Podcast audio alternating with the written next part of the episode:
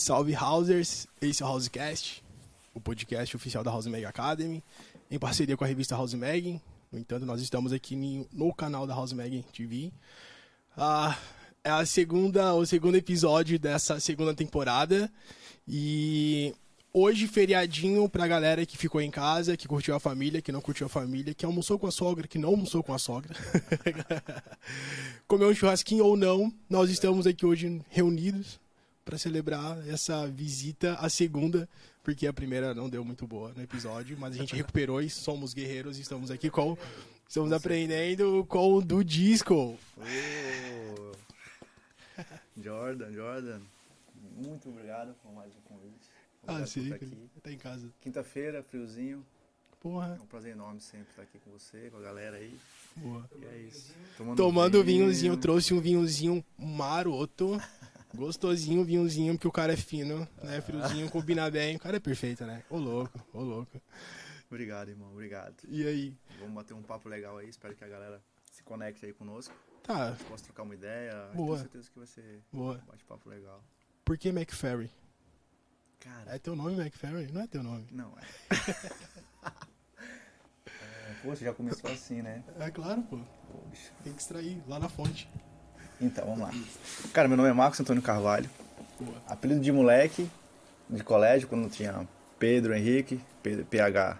Então, Marcos Antônio Carvalho ficou Mac, Mac, né? Mac, me chamam de Mac. E eu lembro que uns oito, nove anos atrás, tipo, existia aquela DJ Mac, Uhum. DJ Alok, DJ sei quem. Então, aí os caras começaram a colocar um sobrenome, né? Sim, Um nome ou um Nome nome composto um nome composto. E aí, cara, eu era muito fã do Ferro Costa na época. Inclusive ele estava aqui no Brasil esse, esse semana retrasado. E uma amiga minha falou, pô, você tinha que mudar o seu. colocar o seu um sobrenome e tal, né? Pra, pra ficar legal, já que você tirou o, o DJ. Aí eu falei, pô, como é que poderia ser, né, cara? Aí ela falou, como é seu nome? Eu falei, Marcos Túlio Carvalho da Silva Filho. Filho, hum. O que, que você acha de Ferry? Aí eu, na hora. Falei, estalou. Falei, é esse mesmo, então. Boa. Mark Ferry, ficou. isso foi no começo da tua, da tua trajetória já profissional, assim. A segunda vez, né? Foi que eu comecei como DJ Mac, depois foi Mac Ferry, e depois eu tive a ideia de transformar a parada do disco por conta do estilo de som, né? Que eu trabalhava na época muito comercial, to- Ah. tocar nos beat clubs aqui e tal. Mas eu sempre gostava de um som mais, mais diferente, né? Então, Entendi.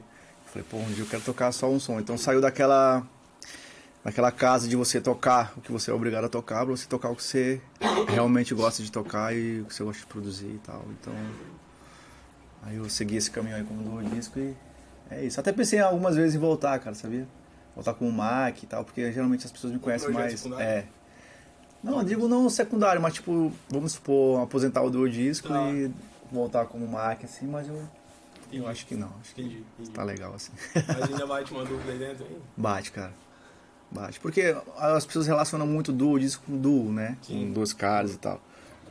Mas a ideia do duo disco realmente era porque eu ia tocar com dois discos, né? Uhum. Então eu queria. Uhum. Mas era muito complicado por questão de rider e tal, pra montar, pra levar aquilo. E tem. Hoje em dia as cabines são muito móveis, né? Os clubes são muito. São, os caras montam os festivais, alguma coisa assim. Não é o fixo como era antigamente, né? Aquelas, aquelas cabines de, de concreto mesmo que ali não tinha grave que tremesse o vinil, né? Não vamos dizer. Hoje em dia as cabines são tudo de, Sim, de madeira, então tem, realmente tem que ser com CDJ mesmo. entendi. E essa época que tu começou a tocar faz quanto tempo, assim? Como é que foi tua trajetória inicial aí? Cara, eu comecei a tocar em 2004. Não, na verdade eu fiz o curso em 2004 e uns 6, 8 meses depois comecei a tocar profissionalmente. Antônio, tô legal? E, cara, nunca mais, nunca mais parei, graças a Deus. Mas foi bem difícil assim no começo, né? Eu venho de banda, tocava em banda, sempre gostei de música. Então desde os 12 anos já gostava de fazer barulho, né? Então, Tocava o que antes? cara, tocava numa banda de forró. eu sou nordestino, né? Eu sou natural de Garanhuns, ali pertinho de Recife. Legal. Mas eu comecei tocando em banda de forró, tocando bateria, depois tocava percussão. E, cara, era muito irado isso, assim. Pô, demais, pô, demais. Era muito massa. Então sempre fui voltado a esse lado de música mesmo. É de família já assim? Partiu de você? Cara, os meus tios, eles são guitarristas, um é vocalista, tocaram no Asas de Águia, que era um, uma banda de axé famosíssima Caralho. lá. Meu tio era um, é um guitarrista muito bom. Meu tio também é um vocalista muito bom. Então peguei um pouquinho dessa, dessa parte aí da família. É. Mas aí quando eu comecei a ouvir música eletrônica naquela época, 99, 2000 ali, tinha aqueles discos ali, né? Caraca, eu tinha 3 anos. Ah. anos. Cara, eu comecei a escutar umas coisas, comecei a ler umas coisas. Legal. Conheci Mal, conheci Mal Mal numa revista, Porra. que foi o cara que realmente eu, vi- eu me espelhei dele assim na época, né? Aham. Inclusive ele tocou aqui semana passada. Vários, vários. Sim, ali na, Bridge. na, Na Bridge, Bridge, né? é, a antiga Olho da Folha da Ponte, Ponte. né? Salve pra raça ali, é um E- trabalho lindo. Cara, aí eu Tu chegou aí? Não fui, eu, toquei no Rio Grande do Sul, Ah, só. em Caxias do Sul, um frio danado. Mas eu queria estar aqui, cara, porque eu, eu gosto muito de Mal Mal.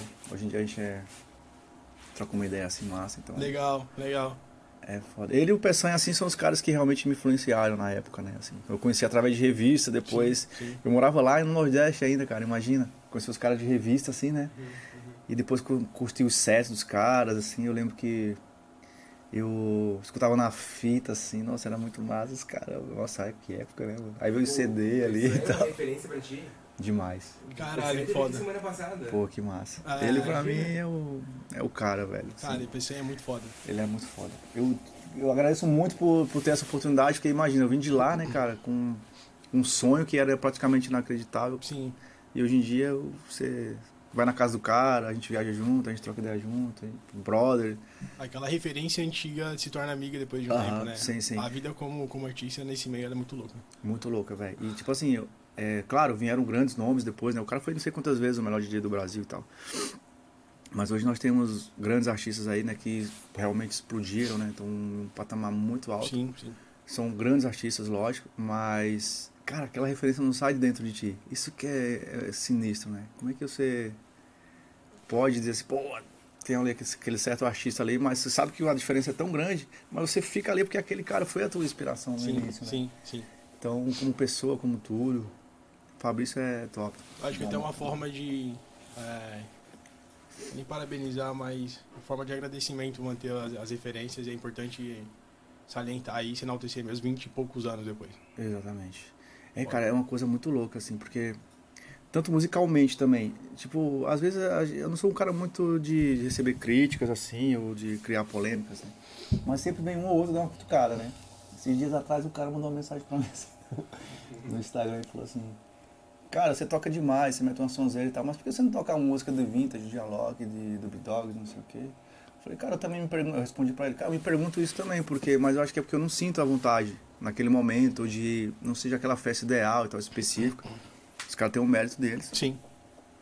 E Só não cabe pro meu projeto. só não cabe pro meu projeto e tal, não sei o quê. Aí ele falou, é, mas eu já vi você tocando música. Como foi? Do, eu ouvi você tocando música. Como é o nome do cara, velho? Ah, ele falou o nome de um carinha lá que eu não lembro agora. Você tocou a música. Aí eu falei, sim, eu toquei, porque eu gostei do som do cara, né? Eu fiquei trocando Sim, ideia, não sim, ignorei o cara. Sim. Não, realmente eu gostei do som dela, mas ele é brasileiro, assim. Rick Paz. Fique paz. Inclusive tá nesse set aí. Legal. Javarok. Legal. Então eu falei, ah, toquei porque eu curti o som. E não o cara não me mandou a música, eu com minhas pesquisas e tal, né, os sites de compra de música, eu achei o cara, então eu curti aquele som. Eu acho que você deve tocar o que você gosta, o que você quer passar pra galera, né? E o que combine com o teu som também. Sim. Não, não, não, naquele, não necessariamente você tem que tocar os hits dos caras que estão lá em cima, é, seja ruim. Mas para aquele determinado momento, né, eu acho que você tem que fazer uma coisa diferente e, e- procurar a tua linha de som ali naquele set mesmo, né? Sim, sim. Pra não ficar uma coisa também muito apelativa, vamos dizer assim, né? É, é importante o cara ter um repertório bacana e construir um- uma história, né? Com certeza. Importa aí na, na música. E às vezes, pelo pouco assim, que eu conheço do McFerry técnico, né, que agora a gente já tem nessa proximidade, que é muito foda, eu entendo que você não se prende a rótulos, assim, ou a vertentes, que vai ficar só naquilo. é, Tipo, na tua, no teu set, por exemplo, da Baroque, flutua por várias vertentes ali, Sim. né? Então isso é, isso é legal. Te faz é, prestar atenção na música, isso te envolve e... Acho que tem música realmente que não vai caber ali em determinado Sim. momento, que não condiz com o cara. Que é normal. Claro. E, cara, assim, é muito louco, assim, eu olho, eu olho, eu olhando assim um vídeo desse, cara, parece que a gente se transforma ali quando tá tocando, né? Porque às vezes eu faço umas coisas que eu falo, pô, cara, tu é, por que tu tá... né? O que é que tu tá fazendo, cara? É são coisas que, né, tu parece que se transforma, né, cara? E tipo assim, realmente eu nunca preparo o set. Claro, eu faço uma seleção. Sim. Eu faço uma peneira. Primeiro eu baixo tudo que eu vou curtindo ali, Legal, gostando e legal. tal, que eu vou pesquisando. Depois eu passo uma peneira e depois eu jogo pro, pro, pro meus, pros meus pendrives, né? Então, cara, eu nunca preparo o set pra ir. Pra qualquer balada que eu vá. Então, eu chego lá, eu gosto de chegar uma hora antes, gosto de ver o que o cara tocou antes. E sinto a galera. Um amigo meu falou uma vez pra mim, cara. Falou, cara, pra mim uma pista boa é matemática. É com matemática. Eu falei, como assim, cara, com matemática? É, porque é, é fácil. Se tem 20 pessoas na sua frente, se tem 15 dançando e 5 paradas, então a proporção tá legal, né? Então você tá, tá legal ali. tá legal. Uhum. Agora se tem 15 paradas, Paradas e e 5 cinco dançando, dançando. você, tem, você tá fazendo a soma errada. Então você tem que sentir. Então eu tô sempre assim. Se você observar, eu tô sempre olhando pra lá, olhando pra lá. Tô contando, né? Porra, aqui não tá legal. Aqui tá. A galera tá curtindo. Então eu vou seguindo mais ou menos legal linha. Até a hora que eu acerto. Legal não esse pega feeling. ali o fio da meada, vamos dizer ali, então eu vou embora. E claro, trabalhar com os clássicos, né? Isso é uma coisa que, que me define muito assim, porque Boa. As referências ali sempre. quando menos espera, vem aquela música que você escutou há um tempo atrás, com uma nova versão, ou de repente até a original mesmo, né? Que aí dá aquele impacto mesmo. Tu vê aqu- aquela reação da galera ali. Então eu, peguei esse, esse jeitinho assim de, de trabalhar. Aquela reação de surpresa, tipo, do, nesse set ali do Michael Jackson, do- tipo, da gente se olhar assim, caralho, o cara puxou essa, como assim? Sem entender Verdade. nada. Então, cara, eu falei isso até pra um cara em Caxias semana passada, olha só que loucura. Eu tava tocando lá e, tipo, tinha uma galera bem nova, assim, eu senti que aquela galera galera mais da sonzeira mesmo, né? Porque eu comecei com um som mais, mais grooveado e tal, mais um tech house, assim. E... eu senti que aquele cara era um cara mais velho, um carecão, assim, de óculos, tipo, bem serão, assim, Aham. sabe? E ele ficava me olhando, cara, mas ele ficava meio balançando assim, sabe? Eu falei, cara, esse cara tá querendo alguma coisa. Te juro, irmão. Eu falei, cara, tem que fazer esse cara dançar. Porque eu olho pra aquele cara ali, eu- como já aconteceu outras vezes, Virou ponto de assim, referência, tá ligado? Pô, sério, eu já vi o cara ficar assim, na frente, olhando pra mim assim. Outros assim.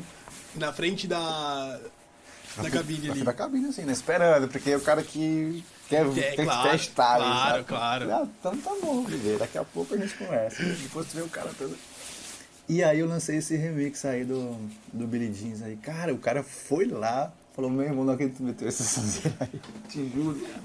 Falou, eu tava esperando você meter um som desse. Aí eu fui na, na mesma linha ali, né, depois. Aí soltava um pra galera, soltava Sim, pra ele. sim, então, sim. no final o cara foi lá, pediu pra tirar foto. O cara, acho que ele tinha uns 50 anos, esse cara. E o dono da balada falou pra mim, mano, esse cara é muito difícil ele vir aqui. Só em determinados artistas e tal, porque ele sempre nessa vibe. Sim. E ele veio aqui, te agradece- me agradeceu pra caramba, disse curtiu teu som, quer tirar uma foto, curtiu. Eu falei, pô, na hora, velho. Aí eu falei pra ele depois, né? Eu falei, eu sabia que você tava querendo alguma coisa. Ele falou, pô, foi demais, obrigado. Aí foi. Ali pra mim, velho, é Já vale, já vale, já vale. porra demais, gratificante. Pô, É imagina, gratificante. imagina, imagina. Cara, antes da gente continuar na real esse, essa trocação de ideias, esse bate-papo, é, nós estamos em um dos estúdios da House Mega Academy. Então, pra galera que não mora em Floripa, tem um, um, um pacote, uma modalidade chamada imersão.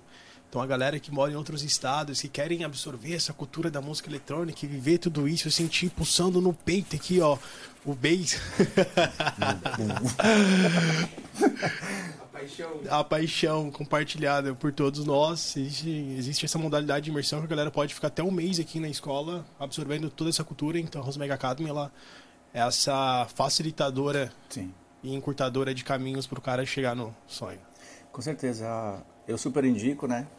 Não só por estar aqui com o estúdio, ou com produção, ou com tudo, mas pelas pessoas que estão envolvidas, né, cara? Realmente, você, a El, a Jennifer, o Jorge, realmente acolhe, né? As pessoas. Então, cara, que- porque, olha que loucura, velho. Eu não tive essa oportunidade de ter um lugar desse na época que eu queria. Procurei, imagina um cara do Nordeste, Sim. lá do interior, né? Querer vir pro sul. Olha que loucura. Minha mãe falava, meu filho, você tá. Você acha que eu te levar pro psicólogo, cara?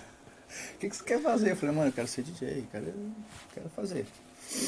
E hoje em dia tem isso, né? Não tinha antigamente. Ó, pô, se soubesse, ah, vou pra House Mag, com Sim. certeza, referência, eventos, tudo, grandes artistas que já trabalham aqui. Então hoje em dia, pra galera que quer começar, cara, acho que é Facilita, um, né? é um é um passo muito importante, porque você ficar 30 dias aqui estudando, aprendendo tudo, não só música, mas tipo como ser um artista, né? Como você se preparar naquele momento, porque não é só música, cara. É só o fio da merda, né? Isso aí música é só, uma parte, é só uma parte do negócio. Você tem que ter carisma, você tem, tem, tem que ser um cara humilde, simpático, Profissional. profissional, carismático. Boa, é, boa. Cara, é um, é um leque, né? De, de coisas que você tem que aprender. Tem que ter presença de palco ali. Tem que saber lidar com o psicológico também. Sim. Então são coisas que é igual na luta. Você, você treina, mas quando você chega no tatame é outra coisa. É outra coisa. Você estuda, pratica, produz em casa, chega no palco, você tá ali baixado, que você sobe assim, você vê 15 mil pessoas na sua frente, aí, também. Dá um, dá um nervoso ali. Ah, é legal eu, já, se preparar. eu já passei por isso e até hoje eu passo, cara. Qual Com- foi a pior? A Ah. pior não, a que mais... Ah, aquela que mais te. Ai, A que me deu diarreia mesmo, foi, na É. verdade, foi a Green Valley, cara. eu fui daqui até lá, eu fui com uma van com um monte de brother. Passei e fiquei apertado. E foi a mesma reação, assim. Fiquei no camarim, não tinha visto o pau, a, a pista ainda, do Uhum. palco, nada.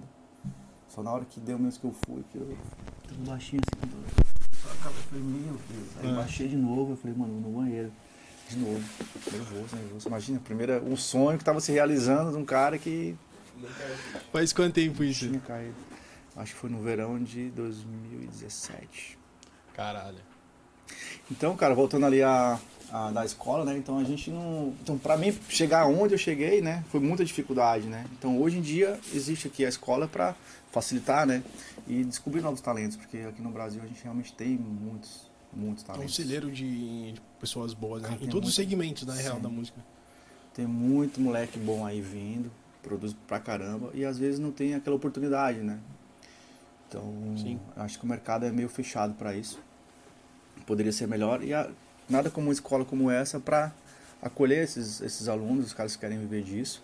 Porque também tem outros segmentos, né? O cara que se destaca, aqui Sim, a- sim, sim. tem toda a parte de management também, né? Total, tem total. Tem, revista, tem, tem, o, clube. o backstage ali como, como um todo que faz também a cena girar, que também é importante tanto. E existem várias outras áreas que demandam muitos profissionais também. E mas a Mega Academy ela, ela é diferenciada. Com tem uma essência, tem, tem, um, tem um, um amor aqui envolvido que ela é, que é percebido, é legal isso. Verdade, cara. é. Legal fazer parte disso. Muito bom. Eu também, eu fico felizão em vir aqui. Fico felizão em tocar nos eventos da House Mag aí, tá sempre com vocês, aí, Boa, dando boa. aquelas risadas, né? Nem sempre é só música ou festa, mas sempre rola uma, nos Claro. bastidores, uma amizade legal, né? A gente troca ideia sobre tudo. Então é muito bom, cara, estar aqui. Lembra qual foi o primeiro evento? Cara, meu primeiro evento foi um fiasco. Eu lembro, eu lembro. Acho que o cara nunca esquece, né? Tanto se for bom quanto for ruim. Cara, eu lembro que eu fiz o curso aqui, né? Acho que como que era o nome? Na DJ Som, isso em 2004. E os caras que se destacassem no curso, nós éramos em seis. Ia ganhar uma residência na cervejaria Bergarten, em Blumenau. E ia tocar aqui numa festa na Praia Mole. Tipo, era no bar do Deca, né? Um, Tá. um bar de LS ali. Irado pra caralho, que de pra sonzeira. Sonzeira total. E, velho, era a primeira vez que eu ia subir no palco. Então eu tava. Eu fui o cara que se, se- destacou nesse curso nessa época. E aí eu ia tocar às três horas da tarde, né, cara? Cheguei lá. Mano, tinha muita gente nesse dia. E era bem pé na areia mesmo, assim, os caras montavam na época lá, né? Não tinha tanta frescura. Então tava em pleno verão, assim, lotado. Bombando. Jordan do céu, velho. Eu falei, caramba, o que é que eu vou fazer? Eu era bem magrinho, cara, bem magrinho. Eu tinha um fundo da sonda que era desse tamanho, assim, parecia que era aqueles cara de avião. Meu irmão era muito atrapalhado naquela época. Aí, beleza, entrei lá no palco, tá, soltei a primeira música, cara. No curso eu aprendi a tocar com o Federer é, aberto pra ir mixando lateralmente, né? Tá. Hoje em dia a gente usa a régua em cima e embaixo, né? Hoje eu toco assim, mas antigamente eu usava o fader lateral. Hoje eu toco só com as réguas. Só que nesse dia, cara, tava as duas réguas pra cima e aí eu mixava com o fader, certo? Só que uma ré... só que o fader tava travado pra um lado. E não saiu o som na frente. Eu escutava no fone, mas não saiu o som na frente. Meu irmão, eu lá todo animado, tocando e Só só, só eu com fone, bom, moço, fundo desse tamanho assim. Eu olhei pra galera, a galera, uh, vai assim e tal. Tirei o fone assim, velho, não tava saindo som, irmão. E eu, os caras os cara me puxando assim, eu fiquei nervoso. O que tá acontecendo? Aí comecei a mexer, até hoje acontece, né? Qualquer erro que tu dá ali, tu vai logo no carro. Aham. Eu calo. Eu- Aí o cara chegou assim, tum, tum, tum, tum. É, já voltou ali. Demorei uns 10 minutos pra me acertar ali. Caralho. Mas foi massa, foi massa. Foi a primeira festa que eu fiz, já comecei bem, né? Já levando vários. Certeza. Certeza. Pesado. Mas foi massa, cara, porque acho que a gente tem que passar por isso. É né? necessário, é necessário. necessário. Cara, hoje em dia, é, com as tecnologias que tem, de sync, de tudo, ajuda bastante, né? Mas os mais antigos sofreram, assim, com parte, essas partes aí de, de CD, de... Tu lembra qual foi teu primeiro equipamento, assim, quando tu tocou o primeiro? Aquele que você aprendeu ali, tipo, aquele... Foi Esse CD. foi um caso. Foi o DJM 700 e o Mix era um 800. Caraca. Já era... Tava saindo ali do... do ah, teu- eu aprendi com o- do- aprendi com o 100S, aí fui pro Uhum. 200, né? Uhum. Aí depois a gente foi pro 800 ali. O Legal. J800. Legal. Era massa. CDzinho, né? Que loucura, né, velho? O, o negão que tava aí ontem, americano, cantor. Ah, esqueci o nome dele. David Clark? Não. É, alguma coisa clara.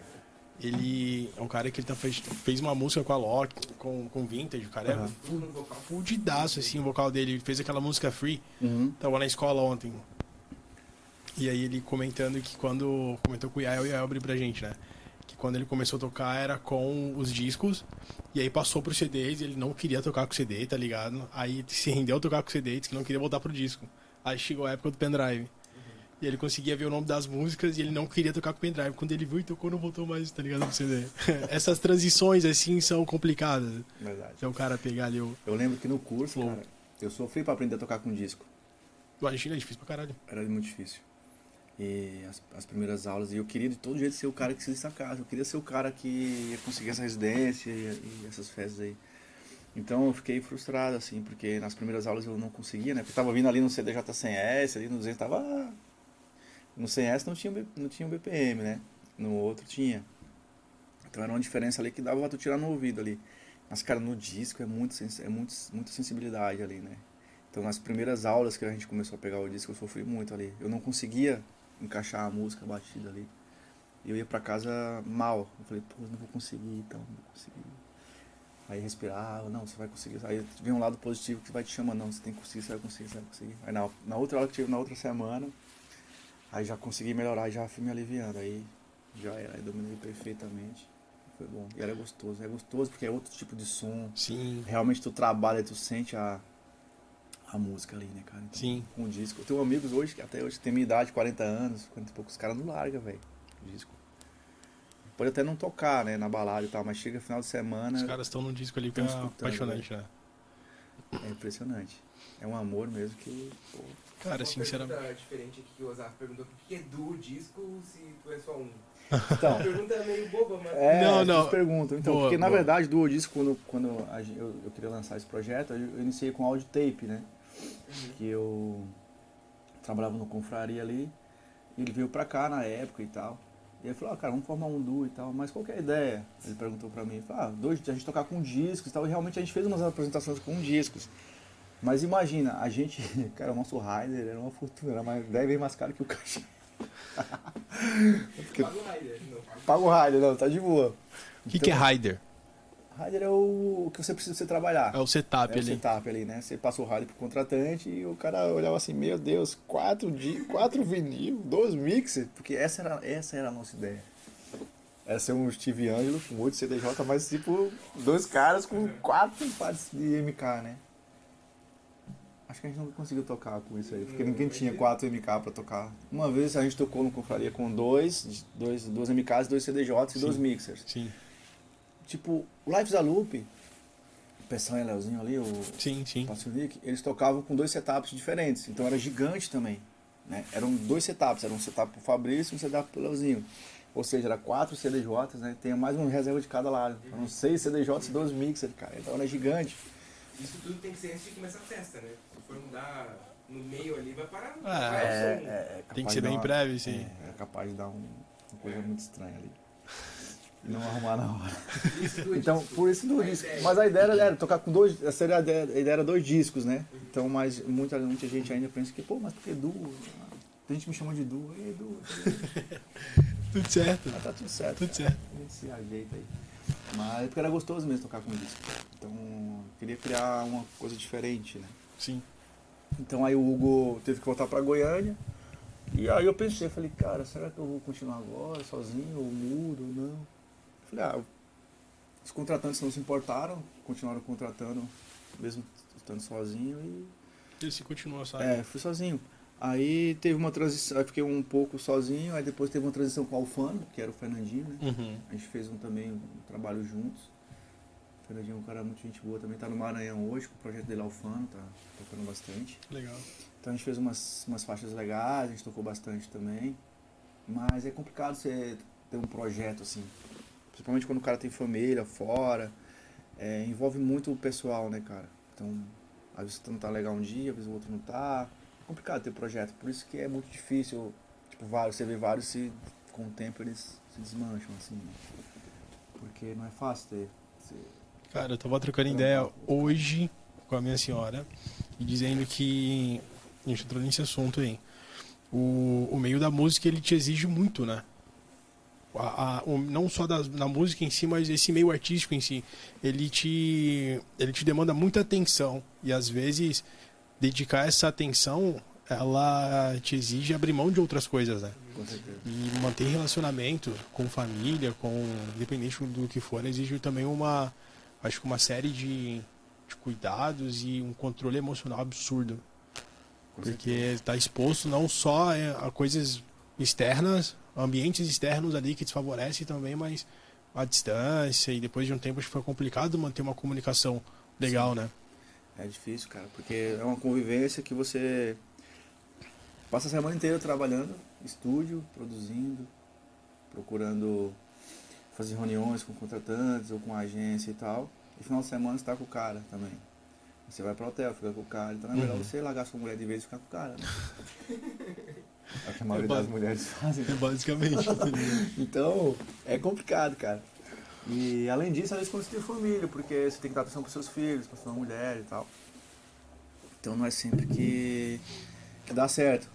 Tipo, o Dub Dogs são os caras são irmãos, né? Então já vem de uma. de anos Sim. lidando com isso, né? Tipo, um entendendo o outro e tal.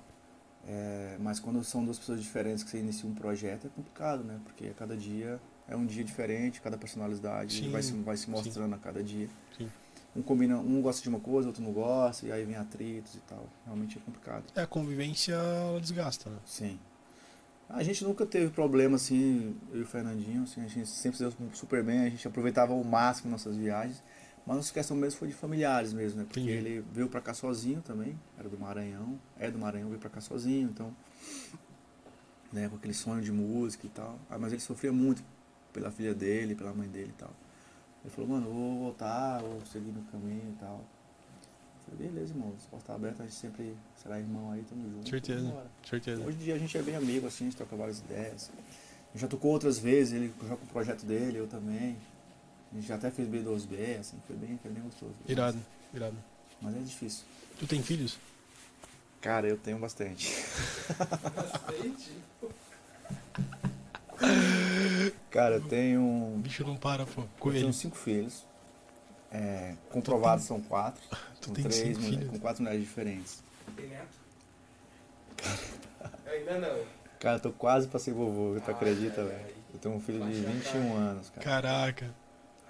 Faz parte da vida, né? Faz parte da vida, claro. E eu tenho, eu tive esse, esse prazer e, ao mesmo tempo não sei, né? Porque dá muito trabalho filho, né? Então a gente é complicado, Ah. principalmente se teve várias mulheres diferentes, né? Então, é uma dor de cabeça É. te incomoda Mas como avô ali um fica meio que coadjuvante ali. Ah, o vovôzão acho que vai ser legal, velho. É. O vovôzão vai ser legal. É. É. Pô, Então, aí eu tenho. São quatro meninos. Desculpa, três meninos e duas meninas. Uhum. Uma menina eu não conheço assim ainda. Porque aconteceu um incidente terrível aí na, na época. Que eu conheci essa menina em Ponta Grossa. E ela namorava um cara e Cara, tal. se tu não quiser comentar, não. não... Ela ficou, engravidou e tal. E depois a gente teve problemas que. Passou de boa. Isso. Tá de boa. É, eu tava morando em Blumenau já nessa época, depois de uns dois anos. Uhum. Eu fiquei sabendo nessa época, né? Fiquei sabendo quando ela me ligou, fiquei surpreso, me ligou. E cara, essa menina foi assassinada por um cara que ela namorava. Tu acredita? E aí a, a, a mãe dela me ligou e falou, ó, é, Caralho, perdi pesado. minha filha, então a filha que vocês têm, eu vou ficar com ela, eu vou cuidar, vai ser muito bem amada e tal, assim. E rolou essa, essa coisa aí, que ela ficou. Foi uma coisa meio traumatizada assim na minha, na minha, na minha vida na época, porque imagina você receber uma É notícia pesado, é pesado. ao mesmo tempo que você descobriu que, que é pai, né? E ao mesmo tempo Sim, a sim, mãe Sim. foi assassinada e tal. sim. Então eu recebi essa notícia muito triste, assim, mas graças a Deus a gente segue, tem que seguir, né? São coisas da vida que acontecem. E não é fácil, cara. E graças a Deus vieram outros filhos, eu tô, sou bem feliz com eles. E a gente está super bem. E a gente vai vivendo, né, cara? Tem que. É um E dia assim após vai. o outro. E É, assim vai, que e assim vai. Então, respeitei a decisão da avó dela, porque ele ficar perdeu a filha, tinha aquela nenenzinha lá, então. Ficou assim. Mas é, é uma história bom. triste, né? Mas Tá bom. É bom legal. É, é legal você falar também de coisas que às vezes as pessoas não esperam, né? Sim, Porque sim. penso que a nossa vida é só alegria, né? E eu, eu me sinto à vontade de falar isso com vocês, porque É a vida, cara. é a vida. ela é acho assim. que quando a gente expõe o que você sente, o que você passa balada, tu Não vai também. falar isso, né? Ah, filho, aconteceu isso. Claro, claro. É uma coisa muito pessoal, né? É Como eu falei no meu. eu- Cara, eu tava tentando fazer o meu o story ontem pra, pra, pra falar que ia estar aqui. Eu te juro, cara, eu acho que eu fiz uns 50. Porque eu não sabia o que falar, assim. Eu, eu falei, eu falava, pô, vou estar lá com meu grande amigo Jordan, né? Eu sou, amo aquele cara e tal, não sei o quê. Vou falar muito da minha vida pessoal. Aí eu, pô, será que eu falo da minha vida pessoal? Ah, não vou falar isso. Deixa rolar, deixa acontecer. Então, né, hoje eu abri um negócio que é. Acho que eu nunca falei isso pra ninguém. De amigos, assim e tal. Exclusividade. Cara, é interessante porque você acaba conhecendo a pessoa no teu íntimo e aí você acaba descobrindo que independente da profissão que tomou, do rumo que a, que a vida levou pro cara estar no final de semana tocando pra 15 mil pessoas, a gente é somos seres humanos, cara. Nós somos Exatamente. pessoas que têm sentimentos e que a vida é, pô, e que a vida ela não é ela não é 24 horas de, de felicidade, tá ligado? Com certeza. A parada ela acontece coisas com a gente que muda, que às Sim. vezes é necessário para que tenha um, um acorde ou baqueia teu mundo ali para você ver as- a vida com uma outra perspectiva Ah. e tomar decisões melhores. Com certeza. Com certeza. Essas pancadas aí nos ajudam muito, na verdade. Pô, demais. Demais. Então, é isso, cara. Eu não sei, me senti à vontade de falar isso com vocês. Legal. aqui. Legal, cara, compartilhar. E a Eu gente fui sabe que não é só alegria, né? Não, Às vezes você tá no palco ali, muitas vezes eu fiquei com dor de cabeça, com dor de dente, com dor de barriga, com tudo. E você tá ali, aham, aham. né? Complicado. Boa, boa, boa. É... Bem, cara, eu fui um cara que cresci sem pai. Então, tipo, na reunião, na, na reunião da, da escola, assim, quando era dia dos pais, né? Que a galera chegava com os pais e falava, porra, tá ostentando, hein? Tá ostentando, hein? Tá trazendo um pai pra escola, porra, você é brabo. Olha que legal como que é a coisa. Tá você, você abre uma parte do, do, do seu íntimo, né? Da sua, É. pessoal, e aí você já sente também à vontade. Total, total, Ah, total, fica, fica total. legal pra você ver. Uma coisa leva a outra. Né? Hoje eu tenho a minha pequena e eu não vejo a vida sem ela, cara.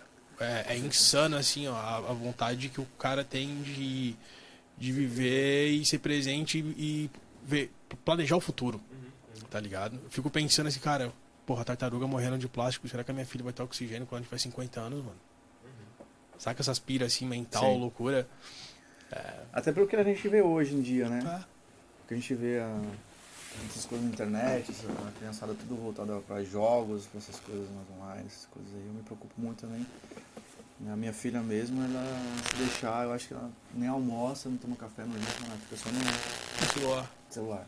A gente que brigou, tem horário, hein? Fica brigando, cobrando ali, Uhum. então a mãe dela cobra bastante. Eu não, porque eu sou um pouco mais afastado, assim, mas eu sempre tô pegando o pé dela ali, mas tô sempre de olho. Mas a gente vê que a juventude hoje em dia é bem assim, né? Naquela época a gente, pelo menos na minha época, né? Vocês não sei, né? Soltar pipa, jogar piano, bolinha de gude. É, eu peguei essa época. Tu, tu chegou a pegar isso não, Antônio? No Rio Grande Ele do não Sul. sabe, não, ele não sabe nem o que é. Ah, não, no Rio Grande do Sul ele, ele era pequeno, bar, né? Aí ele usava a. a- como é que é? A, a- a bomba, não? A, a calça. A calça. Bombacha? A bombacha, né? E aí ele lançava. Fala, O, até gaúcho. é, ele, né? Eles lança, ele lançava, né, o bezerro com 8 anos, né? Em cima da, da, da cavala ali, né? Na, na água. Mas são épocas diferentes, né? É foda, pô, é foda. É assim, Eu peguei o finalzinho dessa transição aí de tecnologia, enfim. enfim. Cara, eu peguei vídeo cassete, mano. Então é veião mesmo, hein? É, eu tenho 26, cara. Eu vou fazer 26, peguei vídeo cassete que, tipo. Vídeo cassete. Aí, ó, só viajando que se não voltasse a fita, tá ligado? Pagava a multa, pô. É, zoado. Massa, massa.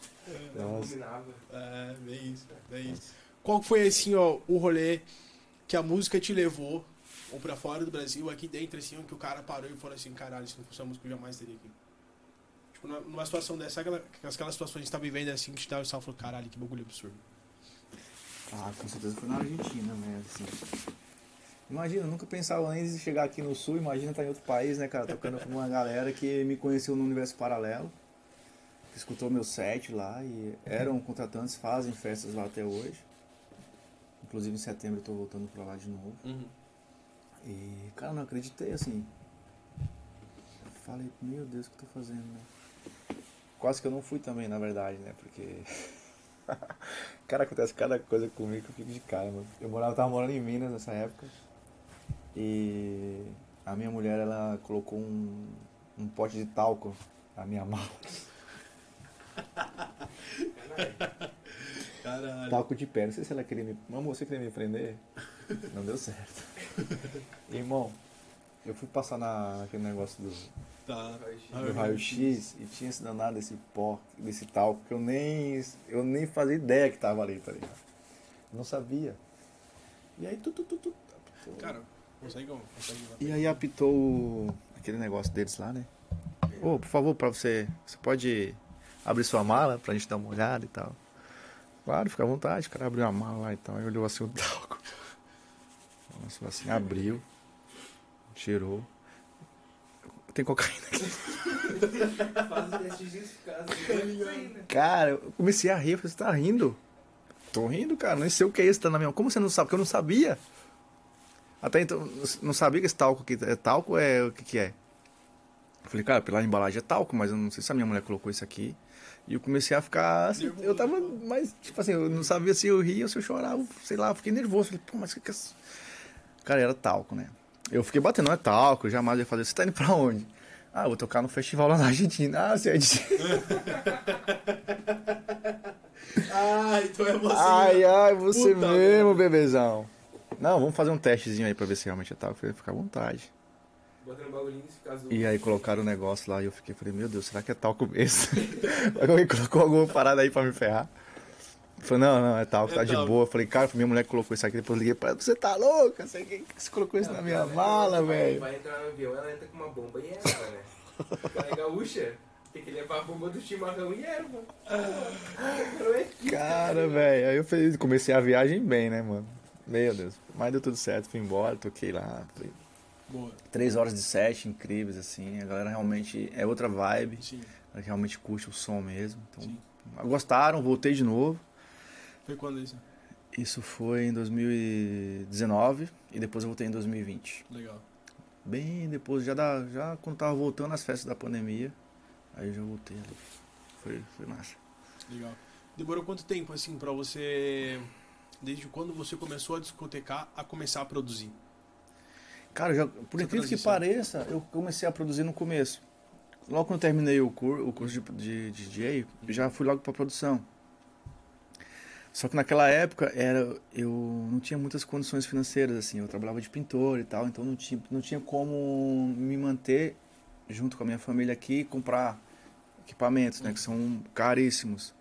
Então eu consegui fazer o curso, fiz, oh, não lembro o nome da escola, cara, mas era com o Júnior, que é um cara fantástico de, de, de música. Ele é músico, ele é técnico em áudio, ele é um cara muito bom aqui. E eu, tudo que eu tinha era tudo na máquina da escola, né, na época. Então eu não, não, não conseguia praticar, não conseguia fazer meus projetos e tal. Então eu comecei trabalhando, tocando, tocando, tocando. Então eu fui tocando muito, muito, muito, muito e, fui, e deixei a produção totalmente de lado. E aí 2009, 2010, aí eu tava melhor, já tinha condições financeiras para comprar um notebook. Aí comecei a comprar, montar meu estúdio e tal. E aí eu voltei a produzir, mas esqueci muita coisa. Pra te ver, cara, o Ableton, o Ableton que, que era na época, era um. O primeiro Ableton que tinha, Eu tô um. Caralho. pra tu ver quando eu fiz a, a- o É curso. porque hoje tá na versão 11? 11. Hoje eu tenho um 11. Então pra te ver, né? Faz tempo, então. Então mudou muito, né? Sim. Durante esses Evoluiu sete muito, anos cara. aí que ficou, de 2001 a 2000, e- a 2008. Então, pô, demorou bastante. E aí eu tive que praticamente refazer tudo. né? Sim. Mas hoje em dia eu tenho uma facilidade, assim. Não tenho muito tempo também para produzir, que eu tenho outros negócios, outras coisas, viagem, família, etc. Mas sempre, duas, três vezes por semana eu me tranco no estúdio ali e fico... E como é que é esse processo pro criativo, assim? Tu, tu se cobra pra ter essa, esse tempo dedicado à produção? Ou, tipo, a inspiração, ela vem e aí o cara produz? É, É. daquele que acorda 4 da manhã pra botar o, a, a ideia ali no, no PC? Cara, eu sou um cara meio louco, assim, por exemplo, se você, se você bota, coloca um, um tipo de som no seu carro, eu tô contigo ali, eu fico, eu já cheguei a gravar, assim, pegar meu celular e gravar escondido, assim, as coisas. Isso aqui eu acho que dá pra fazer um beijo, dá pra fazer uma coisa assim. E naquele processo ali eu guardo aquilo e fico, eu fico aguardando. E quando vem o, o estalo, eu vou pro, pro estúdio. Eu não chego lá e paro na frente da máquina, pô, o que, é que eu posso fazer hoje? Não, eu espero aquele momento, que eu sei que eu vou estar bem. Mas geralmente, geralmente eu quando for fazer pesquisas de músicas, eu separo algumas para ter como referência e depois eu vou criando alguma coisa com aquelas três, quatro faixas que eu pré-selecionei ali. que Eu curti. Então eu crio uma ideia mais ou menos parecida com aquele bass, com aquele Tá. clap que eu curti. Se eu vou fazer uma bateria daquele jeito ou não, eu pego a outra. Então vamos supor que de quatro, cinco músicas ali que eu pego, eu consiga Legal, fazer um- uma base ali para me dar segmento, né? legal. Mas geralmente é esse processo, assim. Mas Legal. geralmente eu espero mesmo eu estar inspirado para isso. Não fico aquele bitolado, aquele, não, hoje, nossa, quando 8 horas da manhã eu tenho que fazer uma música. Não, acho que eu deixo. Sempre eu deixei as coisas mais fluírem, assim, né? Entendi, entendi. Mas tem muitos, mu- muitos caras aí que fazem isso, né? E levam isso como um. Tipo, É um hábito, né? É um tipo, hábito, vira é. uma rotina ali. Você tem Sim. que produzir todo dia, todo dia. É, eu acho, eu, eu, eu gostaria muito de poder ter esse tempo, né? Ter essa, essa vida assim, de somente estudo, somente estudo. Mas infelizmente hoje, hoje em dia eu não consigo mais. Entendi, entendi. Demora quanto tempo hoje pra terminar uma música? Tipo, tu, é perfeccionista? É aquele cara assim que, que faz questão de começar a tua música, faz tipo desde o início até a masterização ali, Não. O meu processo é bem lento, assim, na da verdade. master. Eu prefiro, eu, eu gosto de ouvi-la diversas vezes, diversos dias diferentes. Um dia mais à noite, um dia mais de dia, que você Uhum. acorda tá com o ouvido ali limpinho, tranquilo. Uhum, É uma referência. uhum. E é incrível, quando você vai escutar ela à noite, você pá! Não é aquilo, né? Você já tá com a cabeça cheia ali e tal. Você- Aí no outro dia você vai, mexe mais um pouco, ouve outras músicas. Mas eu sou bem tranquilo também em relação a isso. Eu não sou bitolado a finalizar, não. Entendi. A música. Eu faço todo o processo, já vou faço uma pré-mix ali, vou mixando, produzindo, mixando. A massa realmente é o último que eu deixo pra fazer. Ou quando eu não vejo que ficou naquele resultado que eu queria, eu mando pra algum amigo, pra algum cara que tem um estúdio realmente mais é, profissional, né? Ok. Vamos dizer assim, que realmente vai, vai sair perfeito. Então eu mando pra ele.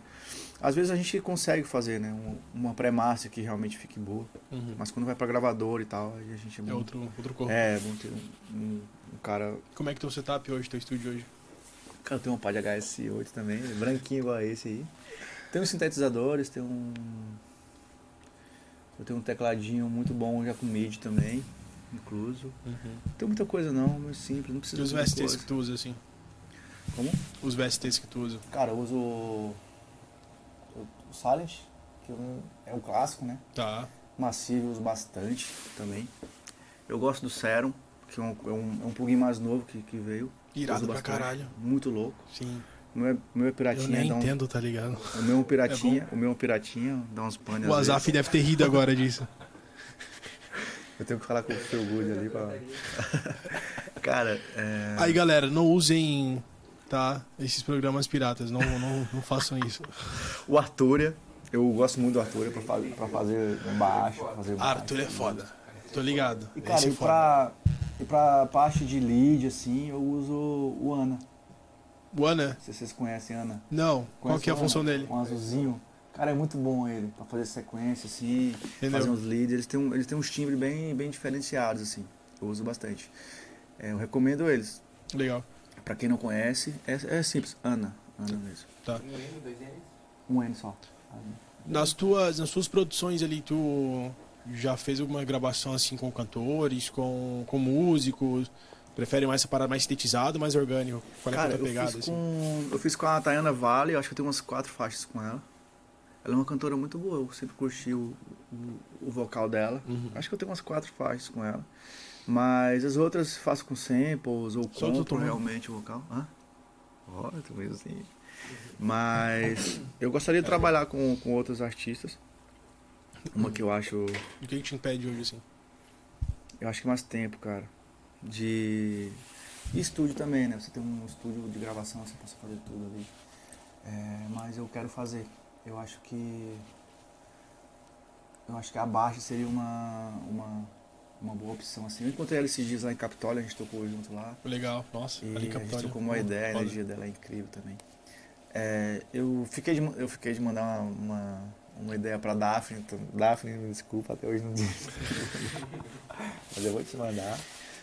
E é, acho que elas são as. A Shiba também eu acho demais, né? A Chiba é A foda. Shiba é demais. Então eu acho que tá faltando isso também pra mim fazer. Eu acho que- Entendi. Entendi. eu acho que eu preciso criar isso, isso com elas. Quando tiver assim aquela, aquela ideia já estruturada e tudo mais. E Aham. pro cara que quiser fazer umas produções iradas também, quiser utilizar um espaço muito, muito pensado e muito encorpado pra te dar aquele resultado absurdo que você procura, pô, tem a House Mega Academy, cara. Tem estúdios de produções aí iradas que o cara consegue fazer essas com tratamento acústico, iradaço, bonitinho. Tá aqui a solução da Lunix acústica. que Os caras fizeram uma puta de uma ilha de mixagem, então assim, é toda aquela a imagem estereofônica, ela fica mais vívida, você consegue ter uma resposta melhor. Então, House Mega Academy também tá aberta aí pra esses caras, né? Marque seu horário. Marque Vou seu mar- horário também. Vou pegar o WhatsApp e já vou marcar. Aí o Azaf comercial, com aí o Brandão. Aí, então vamos produzir, vamos fazer. ligado? Porque vamos. realmente elas são incríveis, né, cara? Elas têm uma, uma energia, uma voz assim que. Vou ver se eu consigo remixar um nos forrós lá que eu tocava na época lá. Pegar um vocal daqueles. Vamos transformar. Bom, cara, e nessa. A gente percebe que, a- que os eventos, eles não estão voltando com tudo. Acho que todos os eventos maiores, eles estão assim com público, uma quantidade de público significativa, mas os clubes, as casas noturnas, acho que tem sentindo uma, um grande baque pós pós pandemia, até porque a gente adquiriu novos hábitos, né? Dois anos sem sem festas, sem músicas, sem música eletrônica, sem os nossos eventos assim, a galera nova começou a migrar para outras vertentes. Tu, tu, tu tem esse, essa mesma visão assim? Tu percebe, tu consegue visualizar isso ou na tua visão é Cara, diferente? Eu, eu, eu concordo plenamente com isso aí. Eu acho que a galera tá com outras prioridades, né? Então, hoje em dia, eu acho que antes da pandemia, acho que até vocês mesmos, vocês com certeza vocês saíam mais, vocês iam mais mais festas. né? Total. Então, hoje em dia, por mais que a gente curta festa, eu acho que a gente tem outras prioridades e. E questão financeira também, né? Acho que a galera tá, tá mais mão fechada, acho que, deu, acho que deu mais valor, assim, pro dinheiro, né? Até porque a inflação tá absurda, né? Sim, cara, você vai, na- você vai nas festas hoje em dia, você não consegue ir um, dois dias de festa, geralmente, é o que a galera fala, né? Pô, é um absurdo, você gasta tanto, pô, podia. Sobe menos o evento, só. Exatamente. É absurdo, cara. É complicado, então isso torna difícil para quem faz os eventos também, porque os caras não têm aquele retorno, então os Uhum. caras começam a diminuir. Em vez de fazer quatro festas no mês, os caras Sim. fazem uma, duas. Sim. Então é ruim para todo mundo, na verdade, né? Então é uma Uma série de fatores, né? série de fatores. É meio complicado. É. E a galera escolhe muito, assim, hoje em dia, né, pra ir nas festas. Ah, pô, sou track boa, mas ah, então galera, pô, não vou sair esses três finais de semana pra ir pra aquela festa específica. E aí os outros produtores, os outros donos de casa noturna, os caras ficam, Sim. como é que eu vou fazer? Então realmente foi, tá complicado, cara. A E contra- gente tem um clube lá em Minas também, né, a Tal Vale, que eu que fazia parte. Então, é um- por ser um clube muito grande, né, pra 5 mil pessoas, e tem áreas Uhum. gigantesca lá dá pra fazer outros os eventos lá eles sentiram muito né tanto que eu voltei pra cá e a gente conversa muito assim e fizeram vários eventos lá e ainda não conseguiu realmente emplacar um que realmente deu deu sucesso assim. Isso, todo mundo pensou, né? Cara, quando voltar vai explodir. Foi totalmente diferente. Tá voltando bem na manhã. Bem na mãe. Prioridades, né, cara? É, complicado, complicado. Sem falar de custo de bebida, custo de estacionamento, custo de tudo. Você Ah, num sim, evento assim, é, é um absurdo. Sim. sim. Ah, o evento como um todo, ele fica na ponta da, da necessidade, né? Então, primeiro vem moradia, alimentação, saneamento, saúde, depois vem o entretenimento. Então, a gente aca- acabou sendo afetado, assim, o setor como um todo, de uma maneira muito brutal e muito absurda. E não teve nenhum respaldo, né? Total. Além do mais, em dois anos... Pô, isso aí tá, tá chato, né? Tá pensa. Não, tá de boa, o cachê tá pago. Pô, eu que ganhei um cachezinho aqui, ó. Vinhozinho maroto. Maroto. É legal que é ao vivo, porque daí. É, tá Ah, tranquilo, só tá vai. de boa. Só vai, só vai, só vai. E isso que tu comentou, cara, dois anos atrás a gente saía muito mais. Hoje, por exemplo, eu tenho uma pequena que demanda assim, ó, tá, atenção e demanda um- uma reserva mensal. Sim. Pô, deu BO, deu saúde, por exemplo, o cara tem que ir no mínimo para um hospital. O cara tem que ter uma reserva. Não dá pro cara meter- simplesmente meter o louco. Tava trocando ideia esses dias com um Uber, um moleque de 26 anos, a gente parou assim, tava trocando uma ideia, do nada parou assim, ó, tem quantos anos, cara? Pô, tenho 26, pô, também tenho 26. A gente tava trocando ideia sobre compra de apartamento, se compensava ou não com a inflação que tá. Cara, imagina dois anos atrás você trocar ideia com alguém de 26 anos sobre compra de, de apartamento, de imóvel, falando de inflação. Não ia tá, irmão. Não. não ia tá, tá ligado? Com certeza. Se fez a, a eu acredito que a, a juventude, a nossa, a nossa juventude, década dos 90 e tanto pra frente ali, tomar uma um amadurecimento assim meio que forçado muito muito absurdo.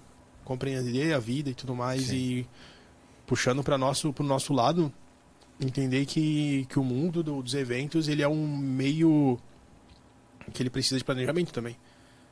Com certeza. Acho que Tudo tá inflacionado também, né? Ah, Então, tipo, pro cara fazer um evento hoje, cara, pra você abrir a casa, você já abre devendo uma fortuna, né?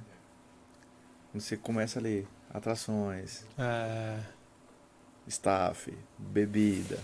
cara, eu acho que o microfone é aqui, ó. eu. Aqui, isso. Tá tranquilo? Boa. Eu também já produzi eventos e tal, né, cara? Então já, já tive a felicidade de ganhar dinheiro com o evento, já tive a infelicidade de levar um prejuízo de perder uma BMW numa noite. É, tu comenta. Cara, como comenta Cara, isso fiz vários, vários.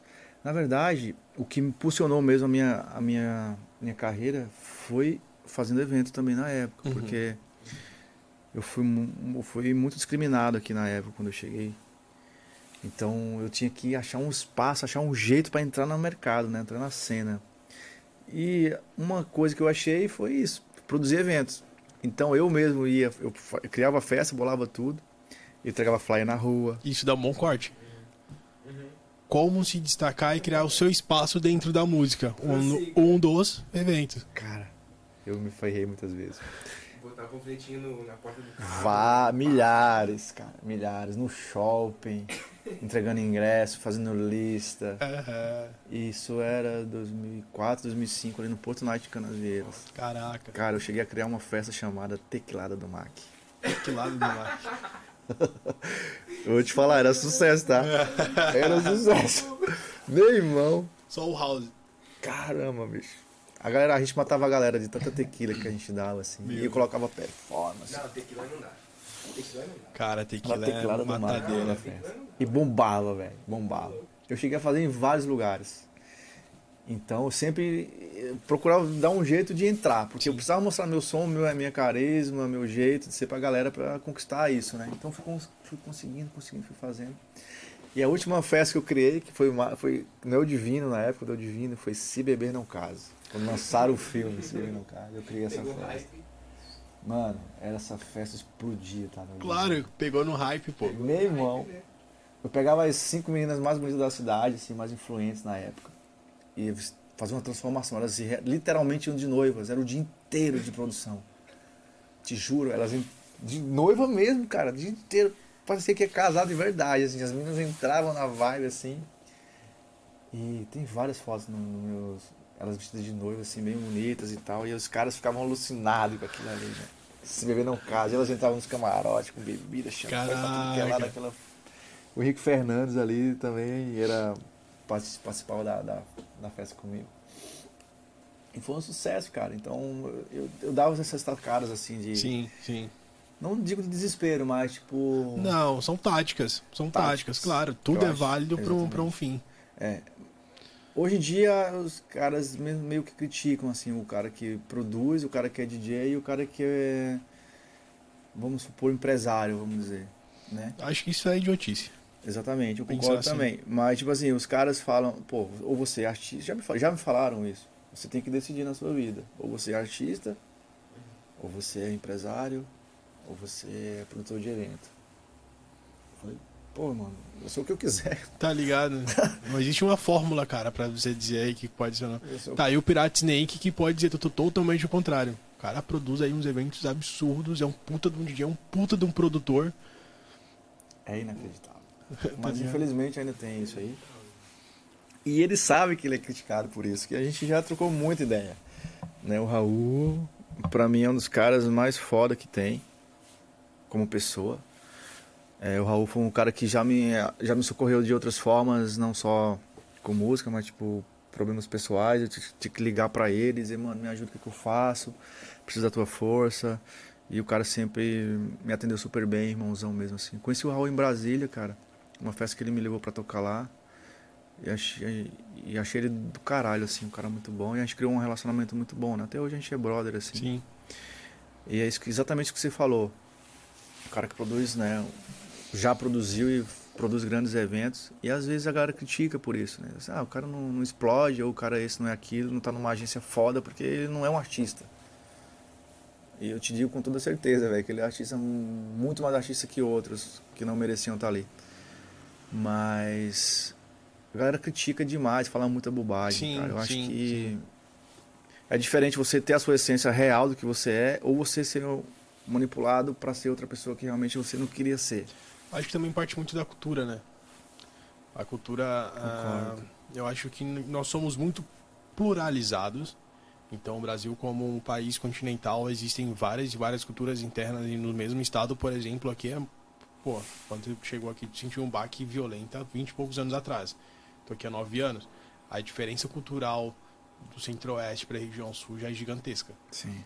Entrar em um meio que você quer sem um contato e tudo mais, assim, na, na raça, isso é muito difícil, irmão. Então, Pra quando você encontra pessoas que tentam explorar, tentam não, exploram outros, outros meios para se atingir o objetivo, claro, se passar as pessoas para trás e tudo mais, mas fazendo algumas táticas ali, cara, eu acho que tudo é, tudo é viável.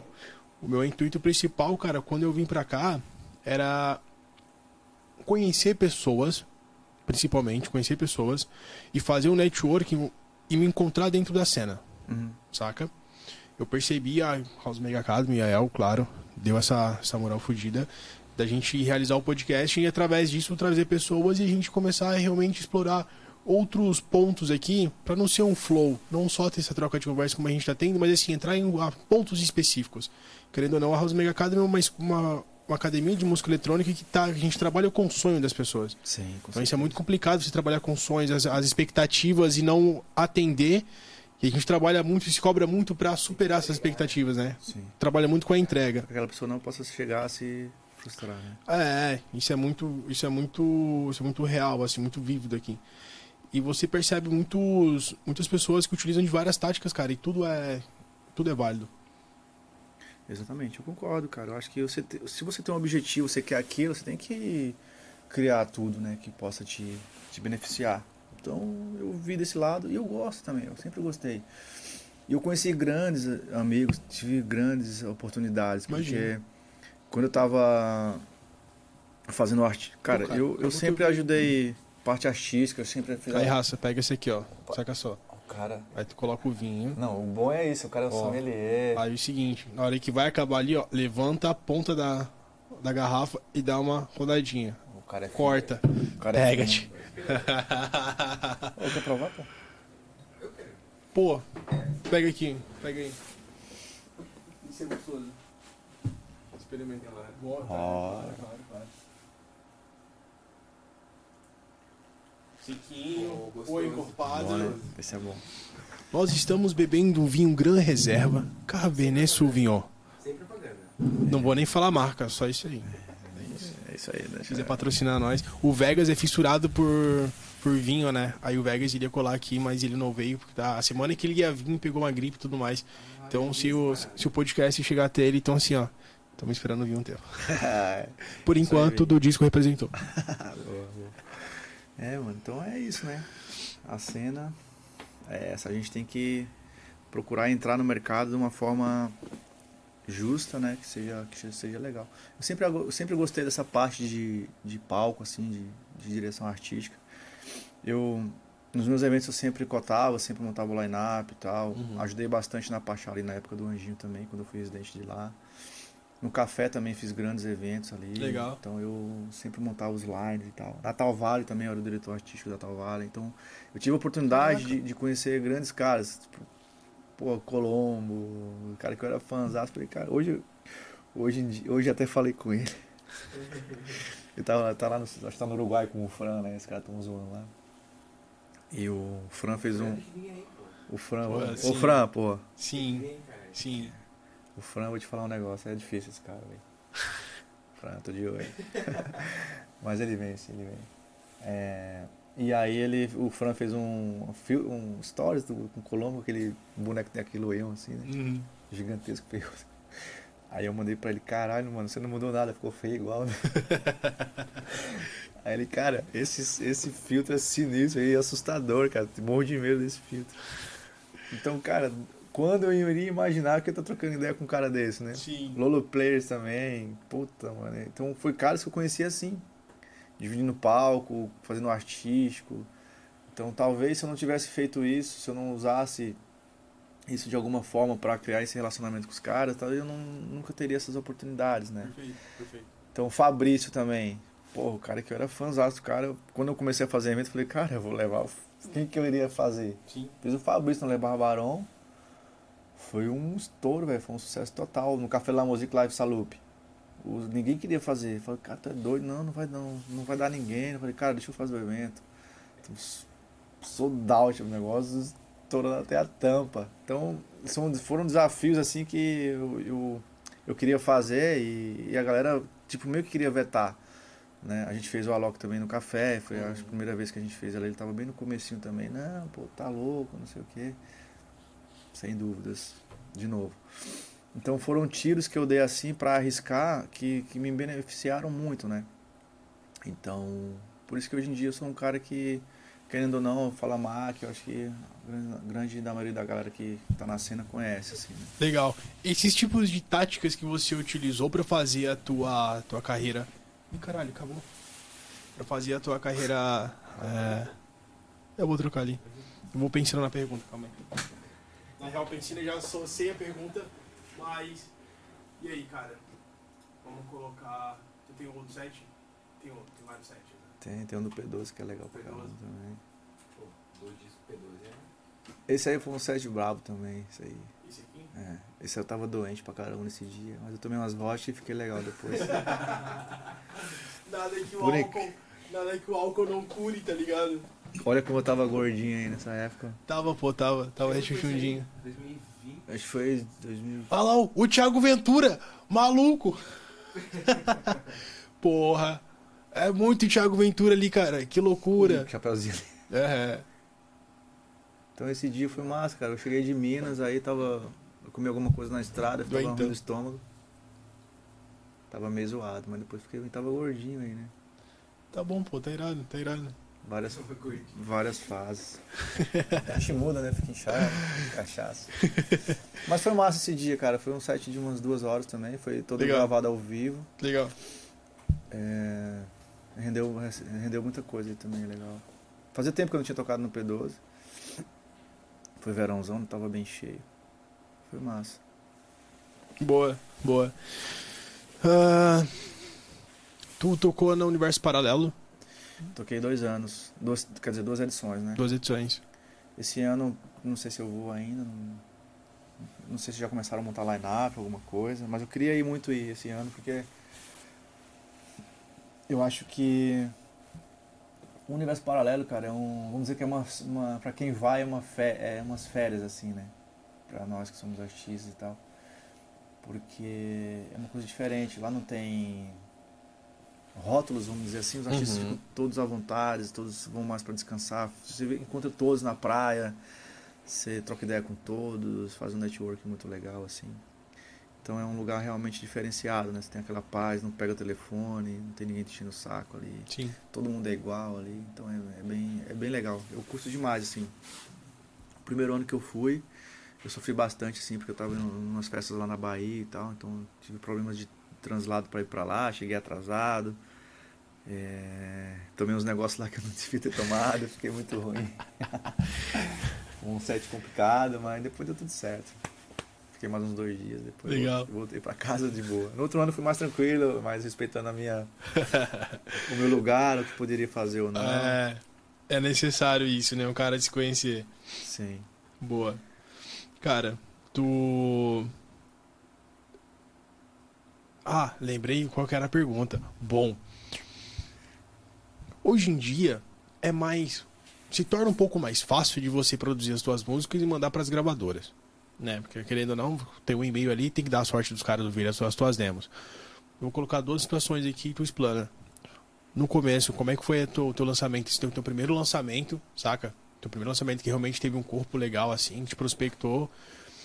E hoje como é que tá sendo assim as tuas as tuas produções? Tu tá indo pra qual qual pegada? A gente conversou ali no início que não, não se prende muito a rótulo, então o cara produz ali algo que, se sente bem. Então hoje tu tem alguma alguma intenção específica de entrar numa gravadora X, fazer lançamentos tais, entrar em alguma label? Cara, assim, é, é, a gente troca muita ideia entre nós, assim, entre artistas, assim, né? E a cada dia a gente vê que tá mais difícil a questão de demos e tal, a galera escutar ou não.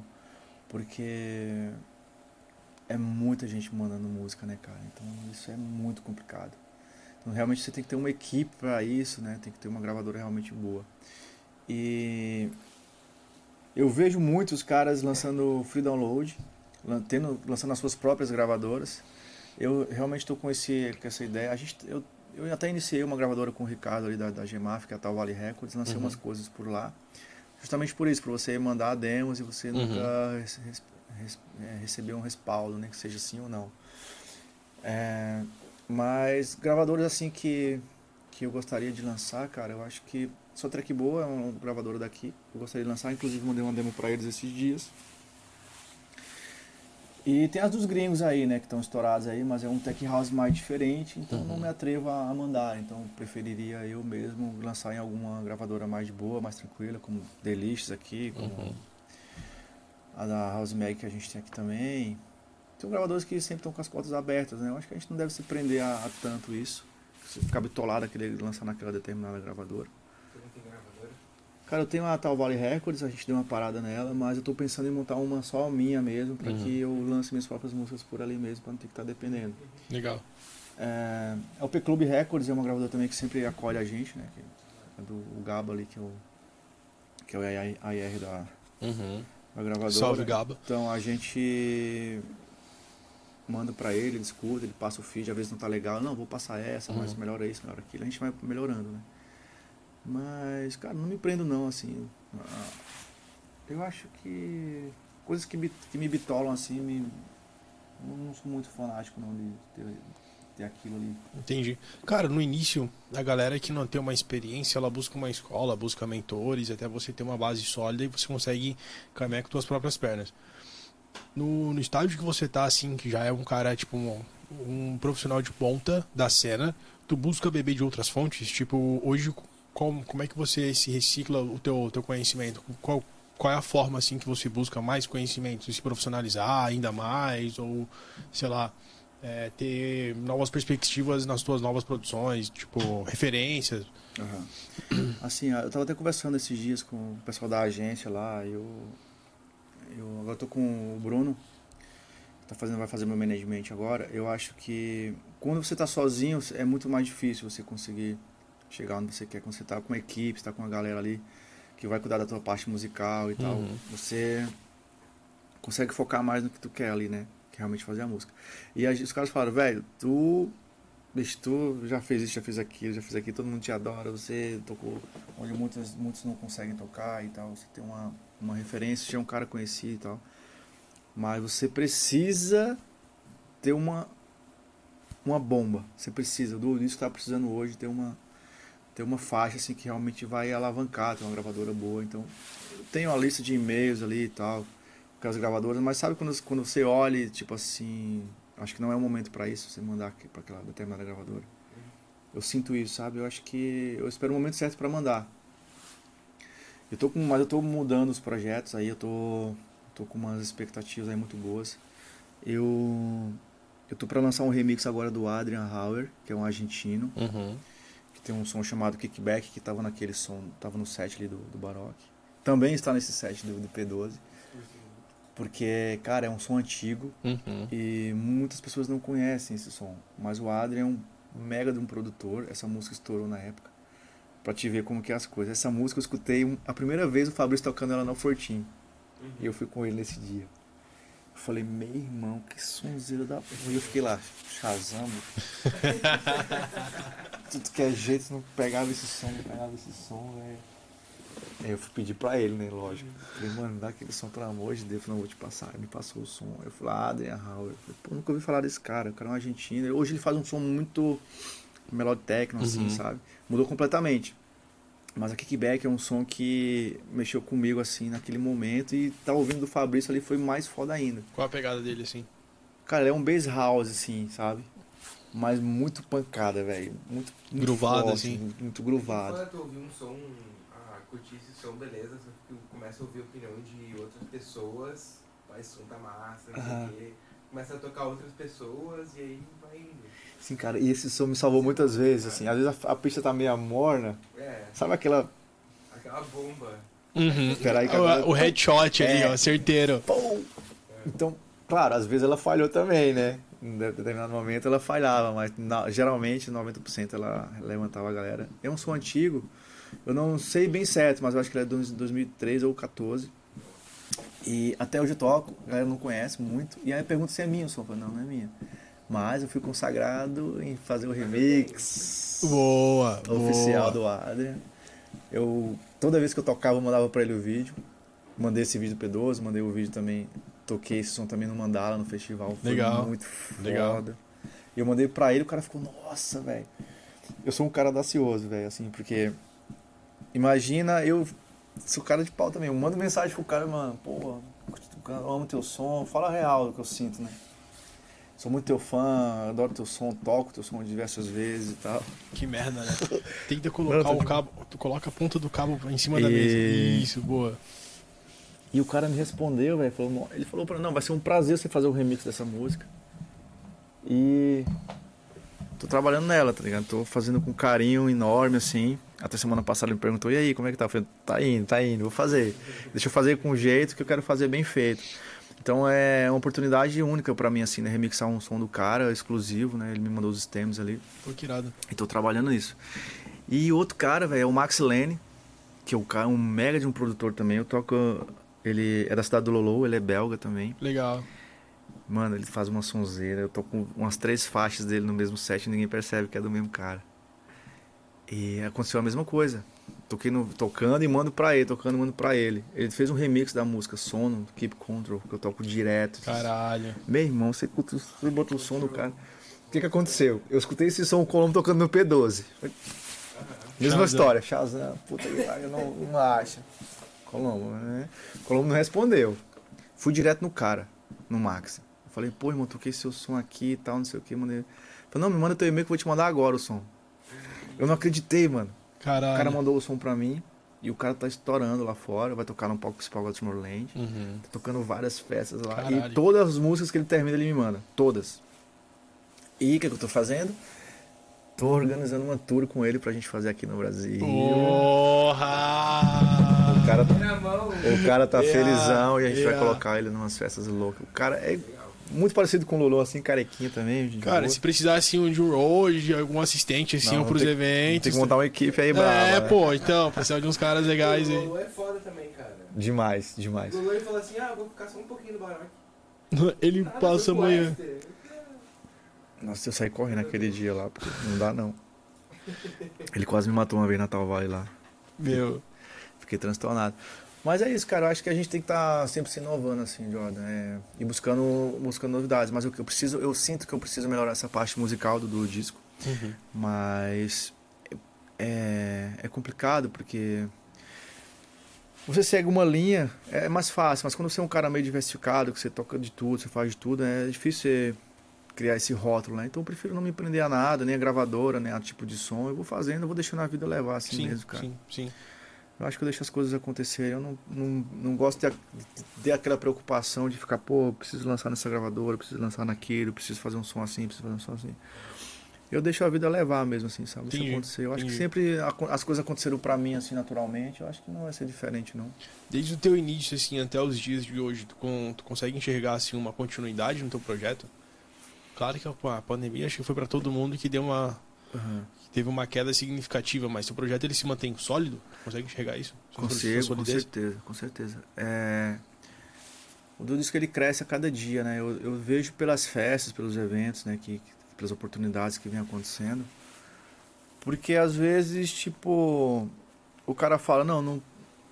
Pô, mas eu acho que talvez o, o, o disco pra, pro headline nesse momento ele não seja o cara, mas ele é um cara que complementa o line que fica uma coisa muito bacana. Sim, Então eu vejo muito isso, assim, sabe? É, às vezes por questões de o, o artista principal, assim, vamos supor, vai dobrar uma noite, um exemplo. Ele vai tocar, entrar às 5 da manhã. Mas, pô, com quem que eu poderia contar nessa hora pra deixar o cara das duas ali às 5, das três às 5 até realmente chegar o cara? Talvez, talvez ele consiga aquele cara. Então, com certeza ele pode contar comigo que eu não vou fazer cagada, vamos dizer assim, né? Eu vou, vou dar Vai minhas pancadas, vai dar meus honrar beijos, mas na claro. hora que estiver chegando perto do cara, eu não claro, vou. claro. Eu vou respeitar o momento dele, até porque eu nunca Legal. precisei me aparecer de forma alguma para nenhum artista, né? Então sempre respeitei todos. Claro, com cautela, a gente tem que aparecer também, né? Mas não querer ser a atração da noite. E Perfeito, você for a perfeito. atração da noite, você realmente mostrar para que você veio, né? Então sempre foi assim. Então eu acho que eu surpreendo as- os contratantes e as pessoas dessa forma.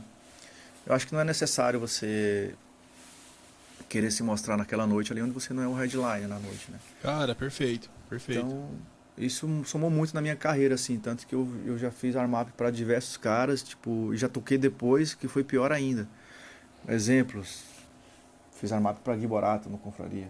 Então, imagina Caralho. você fazer um armap pro Gui Borato no Confraria. Caralho. O BPM que você tem que chegar. O tipo de música que você tem que colocar. Como já fiz, toquei depois do Boris na, pra- na Pachá. Que você tem que. Velho, você, você tem que fazer o quê? Você tem Cara, é, como é, como é que toca depois o Boris, tá ligado? Tipo, Meu irmão. é.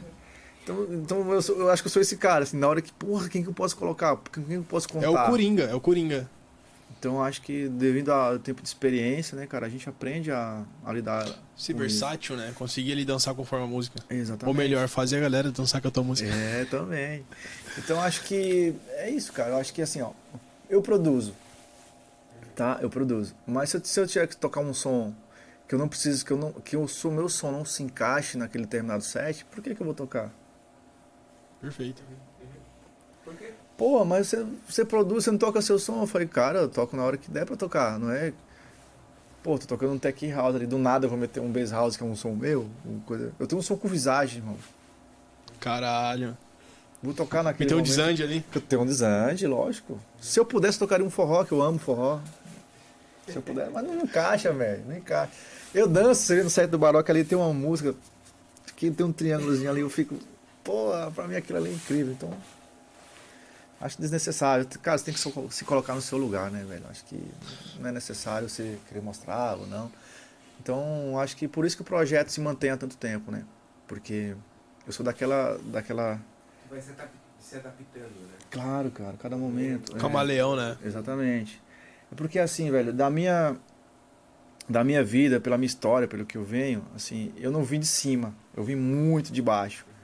Então eu sempre tive na minha cabeça que tipo assim, você sobe, você sobe, sobe, sobe, sobe. Cara, mas é, você chegar lá em cima é, é difícil, muito Quanto difícil. a- Mas é muito mais queda, difícil se né? manter lá em cima, velho. Quanto com certeza. maior A subida, maior a. Exatamente. Então, E o intuito é não cair. O Então, intuito é não se cair. é Então, na minha concepção, eu Ah. prefiro ser flat sempre, entendeu? Ah, Tipo, baixa um pouquinho, sobe, passa. Perfeito. Opa, cai um pouquinho, deixa. Mas sempre flat, porque eu quero tocar até meus 100 anos, se Deus quiser. Então, se me permitirem, né? Cara, a gente conversa isso em casa. A minha intenção é, tipo, eu tava com a minha filha, com- ela com uns 40, com 60 e pouco, 70. Ela fritando no front, a gente velhinho lá atrás, tá ligado? Pô, só com a bengalinha aqui, ó, que nem o Olha o mestre. Amadeu. É, só no. Tá aqui, ó, tá ligado? Cansou, senta um pouquinho, pum. Vem a pequena, e aí, pai, tá de boa? Tamo de boa. Tá de boa, pai. Pô, aqui, ó, só na estileira. Ah, legal. É incrível isso aí, viver isso aí. Eu- hoje eu vivo isso com a minha filha, né? Não na- nas festas ainda, mas eu vivo com ela no tatame, assim. Então Legal. é Tu faz, bom. Gil? Faço Gil. Boa. E Disciplina ela também fudida. faz, ela é apaixonada e tal. A gente, ela até começou a fazer um curso de DJ, começou a, to- começou a tocar bastante. E vários caras já queriam contratar e tal, né? Já tive aquele lance lá. Então ela resolveu dar uma paradinha. Mas agora eu deixei ela. Tá com 13 anos também, né? Então agora ela já pode decidir o que ela quer. E a gente vai apoiando ali, né? Da melhor forma que, que Nós, pode. como os pais, nosso dever é apoiar os filhos. Com certeza. Então, independente do que for ali. Cara, minha única preocupação, minha única preocupação e minha, minha única vontade é que a pequena ela faça uma luta. Só. Na minha cabeça é criava uma gata, tá ligado? Eu acho assim, ó, que. Eu acho que na escola, velho, teria que ter duas coisas que seriam essenciais para a vida da- das, das, das nossas crianças. Uma, um esporte de, de luta, jiu-jitsu ou outro que, que seja, porque te ensina muita coisa, velho, muita Disciplina. coisa. Disciplina. Isso e aí outra, é educação financeira, eu acho que deveria ter já no Cara, fundamental isso aí. Demais. Eu acho que essas duas coisas seriam essenciais, né, para as nossas crianças. Mas Não tem? não tem. Então Não hoje em tem. dia a gente tem que incentivar, né? Pô, filho, isso aqui é legal. Pô, o que, que você acha de você economizar um dinheirinho aqui? Você ter... Pô, você sempre tá, tá sempre dando uma cutucada. Ontem mesmo ela falou, pai, eu, é, eu sei que você tá pagando minha pensão e tal, tá pagando mais o meu jiu-jitsu e tal, mas será que, será que sobra um pouquinho a mais só pra você me ajudar com a minha roupa da minha religião e tal, que eu vou precisar fazer um evento e tal, não sei o quê. Eu falei assim, aí eu falei pra ela, eu falei, filha, poxa, mas já tô te dando. eu- Claro que eu não ia negar, né? Mas eu falei pra ela, eu deixar deixei claro, poxa, mas eu tô te dando isso, dando isso, dando aquilo. Aí eu falei assim, vamos fazer um negócio, quando eu for te dando dinheiro, você vai juntando também seu dinheirinho pra você, quando você precisar, você não judiar tanto do pai. Aí a gente divide esse custo. desperta nela, né? Aí ela falou, ah, tá bom, pai, então toda vez que o senhor me der minha pensão, eu vou guardar tanto. Aí eu falei, então tá bom. Porque você vai me ajudar a comprar. Ela tá querendo trocar de kimono, né? Eu falei, então tá bom, seu kimono é 360 reais que a gente vai ter que pagar. Então daqui a dois meses você vai ter que se trocar. Aí você vai juntar esse seu dinheiro. Você me dá uma, você me ajuda, você ajuda o pai com uma parte? Então tá, pai, eu te ajudo. Hoje depois eu vou começar a juntar. Então já. Já vai, né, cara? Despertando isso aí. já vai despertando. E no tatame é aquele negócio, né? Pai e filha treinando e o respeito e a lei é totalmente diferente. Né? Cumprimento, os, terminou o treino, é isso e aquilo, na hora do rolo é isso e aquilo. Filha, faz assim, não é assim. Então, a- a- as palavras do, do mestre também é, é muito forte, né? Então, aquilo entra na tua mente, né? Quando, quando, a partir do momento que ele fala assim, sempre leva essa arte pro bem, nunca para o mal. Então, Você vai aprende, né? doutrinando, você, vai, doutrinando isso, mudando né? a tua. Então, leva essa boa energia para sua família, para seus Sim. lares, seus familiares. São coisas diárias que, que eles, os mestres nos passam no tatame. E a gente aprende isso. Você aprende a ser uma pessoa melhor. Eu era um cara muito estressado no trânsito, muito. Eu já fui de, de abrir porta do carro e já descer, querendo sair quebrando tudo. Caralho. Já fui, já, já cheguei a isso. Hoje em dia, cara, os caras buzinam, não que eu seja tão barbeiro, tá? Mas às vezes acontece, o cara parar, o cara ficar buzinando atrás. Eu já cheguei a engatar ré, já tá pra bater no carro de cara de trás e tal. Já fui, já cheguei nesse extremo aí. Hoje em dia eu dou risada, cara. Eu baixo o vídeo, oh, calma, irmão, desculpa, tá? Tá tudo certo. Então, tranquilidade tocar, total, assim. Porque eu aprendi isso a- no tatame, cara. Ser um cara mais tranquilo, ser um cara de boa. Sempre na, Cara, e essa educação financeira ela ela é essencial não só para a vida de uma criança, principalmente para o cara que ele pretende tornar a profissão dele no meio artístico. Porque até então, é, você trabalhar e fazer com que a tua vida ela seja voltada para o meio artístico é uma coisa. A tua intenção pode ser essa, mas a realidade é, muitas vezes é outra. Então você conseguir diferenciar o que, que é uma taxa de cartão de crédito, o que é um pagamento mensal, não contar com guia no final de semana, porque às vezes não pode acontecer, então isso é interessante também o cara se programar e ter essa. e ter em mente que o meio artístico ele é algo que ele precisa sim ser intensificado, ser melhorado, ser estudado e ter essa, essa, esse foco e essa identidade de vida e o cara levar isso como, como meta, mas realmente também saber que é complicado. A vida ela toma vários vários poréns ali é necessário você ter essa essa não digo nem flexibilidade, mas essa esse feeling de saber se controlar com dinheiro, porque é, é, é, complicado, né? A vida, adulta, a vida adulta com em si, ela não é fácil. É difícil, cara. Porque tudo que você faz é investimento, né? Os equipamentos não são, não são baratos, né? Tudo, tudo. Desde equipamento a. Até você ir pro próprio trabalho, né, cara? Porque ah. você tá sujeito a ter um prejuízo grande ali. É... Ter um acidente, acontecer alguma coisa já aconteceram com outros artistas, já aconteceu comigo também.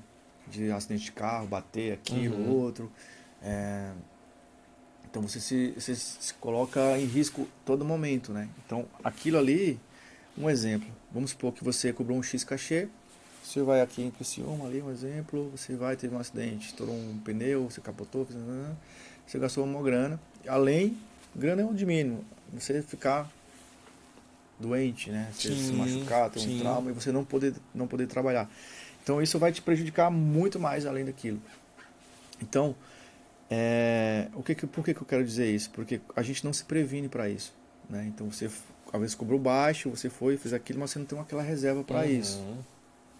Então a gente não pensa isso, né? Já aconteceu comigo. De ter isso, acontecer aquilo naquele determinado momento e você não ter como marcar. Isso, acidentes certo? Mas também profissionalmente na, naquele determinado momento de show, um exemplo. Você está indo, já aconteceu também. Você tá, eu já fui, já perdi voo por culpa minha uhum. de não uhum. ter me orientado, ter pego um trânsito e tal. E naquele você tem que comprar aquela determinada passagem para você ir. Você tem que ir. Você tem que ir. O cara, o cara já te contratou, tem contrato assinado, já, já, o teu cachê já está com a agência ali, o que, que você vai fazer? Você tem que ir, cara. Você não tem aquela reserva. Então, reserva é, é fundamental, fundamental é né, cara? E para você também manter vivo o seu projeto, desde marketing, fotógrafo, videomaker, materialização, você precisa fazer isso, fazer aquilo, distribuição, distribuição, né? impulsionar, patrocinar, então, então é infinito, né, de educação financeira que você tem que ter ali. Perfeito, perfeito. Então, por isso que existe uma equipe, existe um manager para te orientar para fazer aquilo, porque sozinho você não consegue fazer, né, cara? Então eu vivi muito tempo assim, então eu dei muito murro em ponto de faca. Uhum. E exatamente o que você falou antes, você contar com a gig e não ter. Já aconteceu comigo de tipo assim, eu tenho que pagar meu aluguel na segunda e eu tô feliz lá, vou tocar final de semana. Tô contando com o aluguel, chega final de, três dias antes o cara cancela. Bateu o desespero, meu Deus do céu, como é que eu vou pagar meu aluguel e tal, não sei o quê. É, acontece muito. Então. É raro, mas acontece. É errado, mas acontece. Então, como a minha avó sempre falava, né? É, deposite seus ovos em várias cestas, não perfeito, tenha só perfeito. essa essa fonte de renda, é o que eu estou buscando hoje em dia, né? Apesar que algumas coisas dão muito trabalho, né? Mas a gente tem a gente tem que saber lidar com tudo, porque E aí, cara, tu empreende outros meios e outros ramos? Cara, eu já eu tentei fazer mercado financeiro, já tentei investir em criptomoedas. Em criptomoedas eu já eu já invisto um pouquinho também. Legal. Investe em quê? É complicado. Quais são as moedas? Cara, eu tenho aquela Shiba. Tá. E tenho a Tron. Tron. Não conheço. Tron. Cara, são moedas que começaram muito bem e simplesmente já afundaram. Eu entrei nessa. Eu entrei numa também uma roubada aí uma vez, que entrei na pirâmide aí sem saber, perdi uma grana. Caralho. Então eu tô buscando algo mais sólido mesmo. Então, né, a gente, junto com a minha esposa e o meu cunhado, a gente tem uma hamburgueria. Inclusive o Jordan vai fazer a nossa administração lá futuramente. Pode falar E, claro, Brasão Burger, pode? Brasão Burger fica localizada onde? Canas Vieiras. Você que mora na região de Canas Vieiras, está localizada Brasão Burger, a melhor hamburgueria do sul da ilha. Boa, norte da ilha. Do norte da Tem ilha. cupom de desconto. Quem chegar, quem chegar esse final de semana na Brasão Burger dizendo que viu o Housecast, tem 10% de desconto. E se o do disco estiver lá, você ganha uma foto e talvez concorra a um par de ingressos no próximo evento que ele tocar. Uau, sensacional. Perceba que eu falei talvez. muito bom, muito bom. E cara, a gente quer abrir outras. Eu acho que é um ramo alimentício é muito bom. É bom, é bom. Muito bom. É bom. Eu saí dele que eu tava fudido já, tá ligado? Tava, tava me sugando a alma e o corpo e o espírito. Não, isso realmente é, é complicado. É, é complicado. É foda. Cara, você trabalha. Você vai, você vai montar uma hamburgueria e trabalha das 7 à meia-noite. Não. Você trabalha das 7 da manhã até meia-noite Sai dali e trabalha ali. e trabalha mais um pouquinho Ah. ainda. Então é complicado, cara, isso aí. Mas a gente tem que ter outras coisas, né? Sim. Então eu quero voltar a ter um, de repente, uma parte em algum clube, alguma coisa, porque é uma coisa que eu gosto também e fico envolvido ali, né? Legal, legal. Eu acho que produzir eventos, eu acho que não. Eu tô pensando se eu faço o Réveillon ou não. Eu fiz o ano passado o Réveillon dos ingleses. Uhum. Foi muito bacana. Mas Legal. não sei se eu. Não sei se tá propício a, a esse momento, assim. Tá bem complicado o evento. né? Bom, cara, eu percebo que tá complicado os eventos. Eu acho que nós estamos em, uma- em um momento que a que a junção de vários fatores potencializa um resultado melhor, tá ligado? Então acho que fazer essa eu percebo que antigamente tinha umas, umas divisões muito, ao meu ver, assim, muito idiotas. De público, de eventos, de contratante, não gostava de tal pessoa, o cara ia lá e contratava tal, tal artista pra ferrar com, com o evento do cara. Acho que a gente tem que passar desse nível porque a música ela tá tomando uma proporção já de. tá começando a atravessar barreiras. Acho que o, o, o que. É, é meio, meio clichê dizer, mas o que o Alok e o Vintage fizeram de prospectar música e tirar da nossa bolha da música eletrônica e levar para outras vertentes, a gente tomou uma. tá tomando uma visibilidade que, que o Brasil não tinha antes, principalmente depois da pandemia com esse boom tecnológico, né? Uhum. Então, o trabalho do- dos videomakers de passar toda essa, essa energia através de vídeos, através de sets, assim, faz com que a, a- essa cultura comece a ser fomentada um pouco mais cedo. Pô, a gente tem aluno aqui de discotecagem de 13 anos. Eu acho que. É, eu acho que não tinha relatos assim, por exemplo, na em tempos mais mais passados. Sim, não tinha. Nós temos um aluno que ele é surdo, cara. Até hoje na, na vida, assim, eu não, Incrível. não conheço algum outro lugar que teve uma experiência de ter um aluno surdo. Então, assim, a metodologia da a música tá começando a atravessar barreiras muito, muito estoadas, assim. A gente jamais imaginou que poderia atravessar. É, a música é uma coisa muito forte, né? Impactante. É Muito mais com som. muito mais que som. Sentimento. É, exatamente. É. A música é... porque é como você falou, hoje em dia, pra mostrar isso é mais fácil. Antigamente não tinha, né? Imagina se a gente tivesse isso há 20 anos atrás, com esses caras incríveis que já passaram pela cena, né? Sim, Então, são coisas que a gente não viu e a gente não vai ver. sim. Só os caras mesmos que passaram, né? Por isso que, que vão ter aqueles momentos, aquelas lembranças. Cara, vamos falar de financeiro, hein? Vamos. Abre o número. É, Depende. é. O meu cachê hoje aqui foi dois números, né? É, com- como é que hoje tu, tu precifica? Claro que existe, acho que existe vários fatores para chegar na precificação legal. Mas sendo bem sincero aí que assim, pô, a gente fala que uma, um dos grandes motivos que não só eles, que a maioria dos jovens hoje pensam em virar DJ é porque é o glamour é de, porra, é festa, é viagem, avião, é bebida, porra, é lugar, conhecer lugares exóticos e pai, tudo mais, estar no meio de gente interessante, mas até chegar nesse nível, o cara não vai fazer uma, uma festa, um set de uma hora e ganhar 10 mil, 15 mil, 20 mil. Muito difícil. Muito difícil. Como é que é hoje, assim, a tua, tua realidade financeira? Cara, assim, depois que eu dei uma entrevista um, quando eu tava com as crianças, isso me prejudicou bastante. Porque simplesmente quando foi na, isso foi no final de semana, quando foi na segunda-feira, todas elas queriam aumentar o valor da pensão, né? então, hoje como eu tô mais velho, então acho que dá pra gente abrir um pouquinho. Cara, eu no início eu ganhava muito pouco, como todos eu acho, né?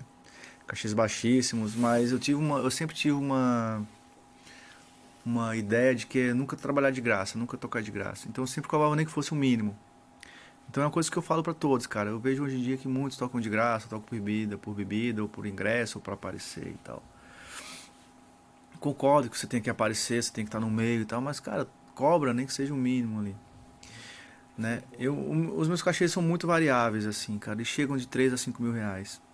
Não consigo passar.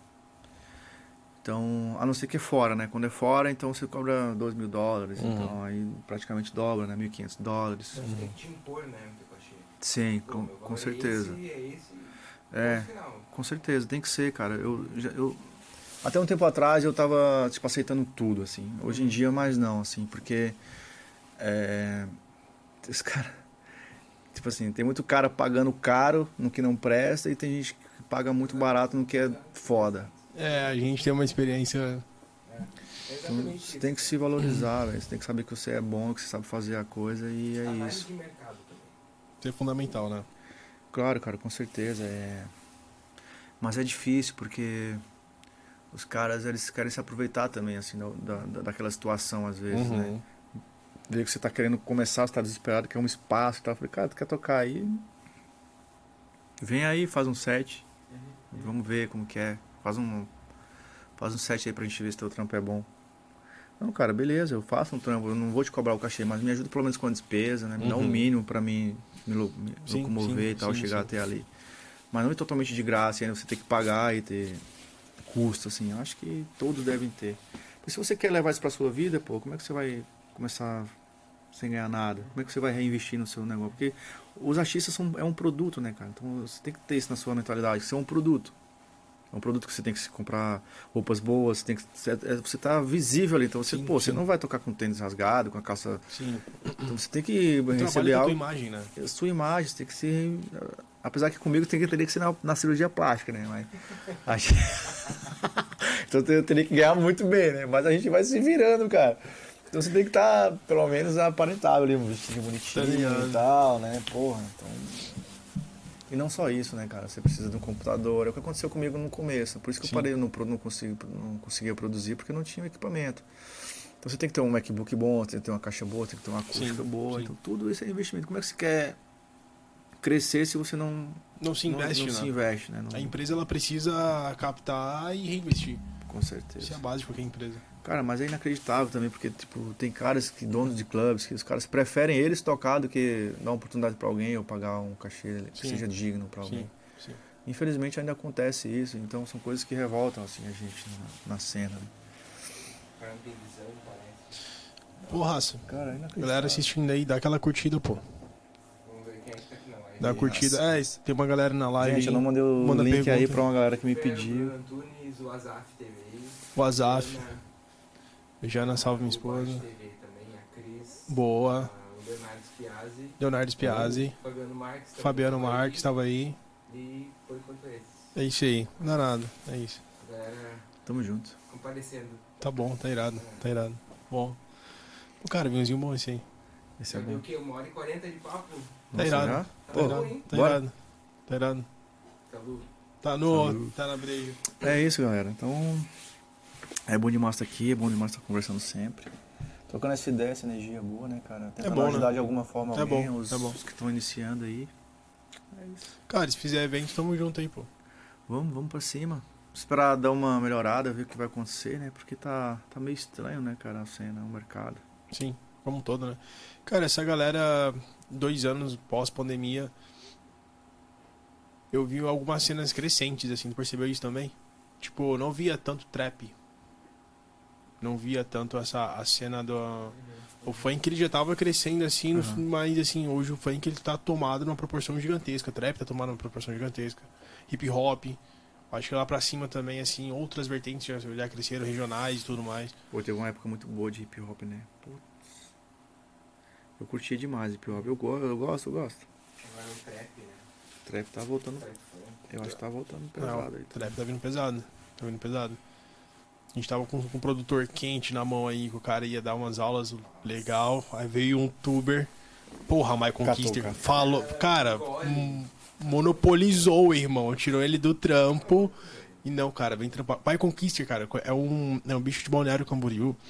Que ele faz uns vídeos no YouTube e tal. E o cara faz, tipo, uma pegada muito trash, assim, muito merda. E aí ele começou a, a criar uma identidade que hoje, tipo, ele tem umas músicas, ele incorpora personagens, e ele faz, tipo, uma música com três personagens, tá ligado?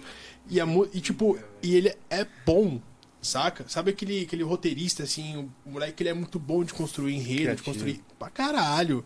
Monopolizou esse, esse produtor de trap, não, agora você vai fazer só os meus beats. mano. Que massa. Tá nesse nível, tá ligado? Até se o Michael quiser que eu colar aí. É, cara, se um dia esse. Nossa, se o podcast chegar no Michael Kister, velho, por favor, vem aqui, vamos trocar umas ideias. tá? Pelo Por amor. que não? Por que não? Por que não? Vai ser irado, com certeza. E aí a gente leva você pra comer o quê? O melhor hambúrguer de Florianópolis, Aê. que é o Brasão Burger. Tem que ir lá, vamos ter que ir lá. E Você-? É, e você que sonha em produzir música, discotecar, viver essa experiência. Seja bem-vindo à House Mega Academy, a melhor escola de música eletrônica de todo o Brasil. É, velho, tem que ter essa galera aí, né? Porque a gente não vai ficar pra sempre, né? É, tu tem um pupilo assim, tu já teve, já, se- já se colocou nessa posição de professor? Cara, eu sou péssimo de didá- didática.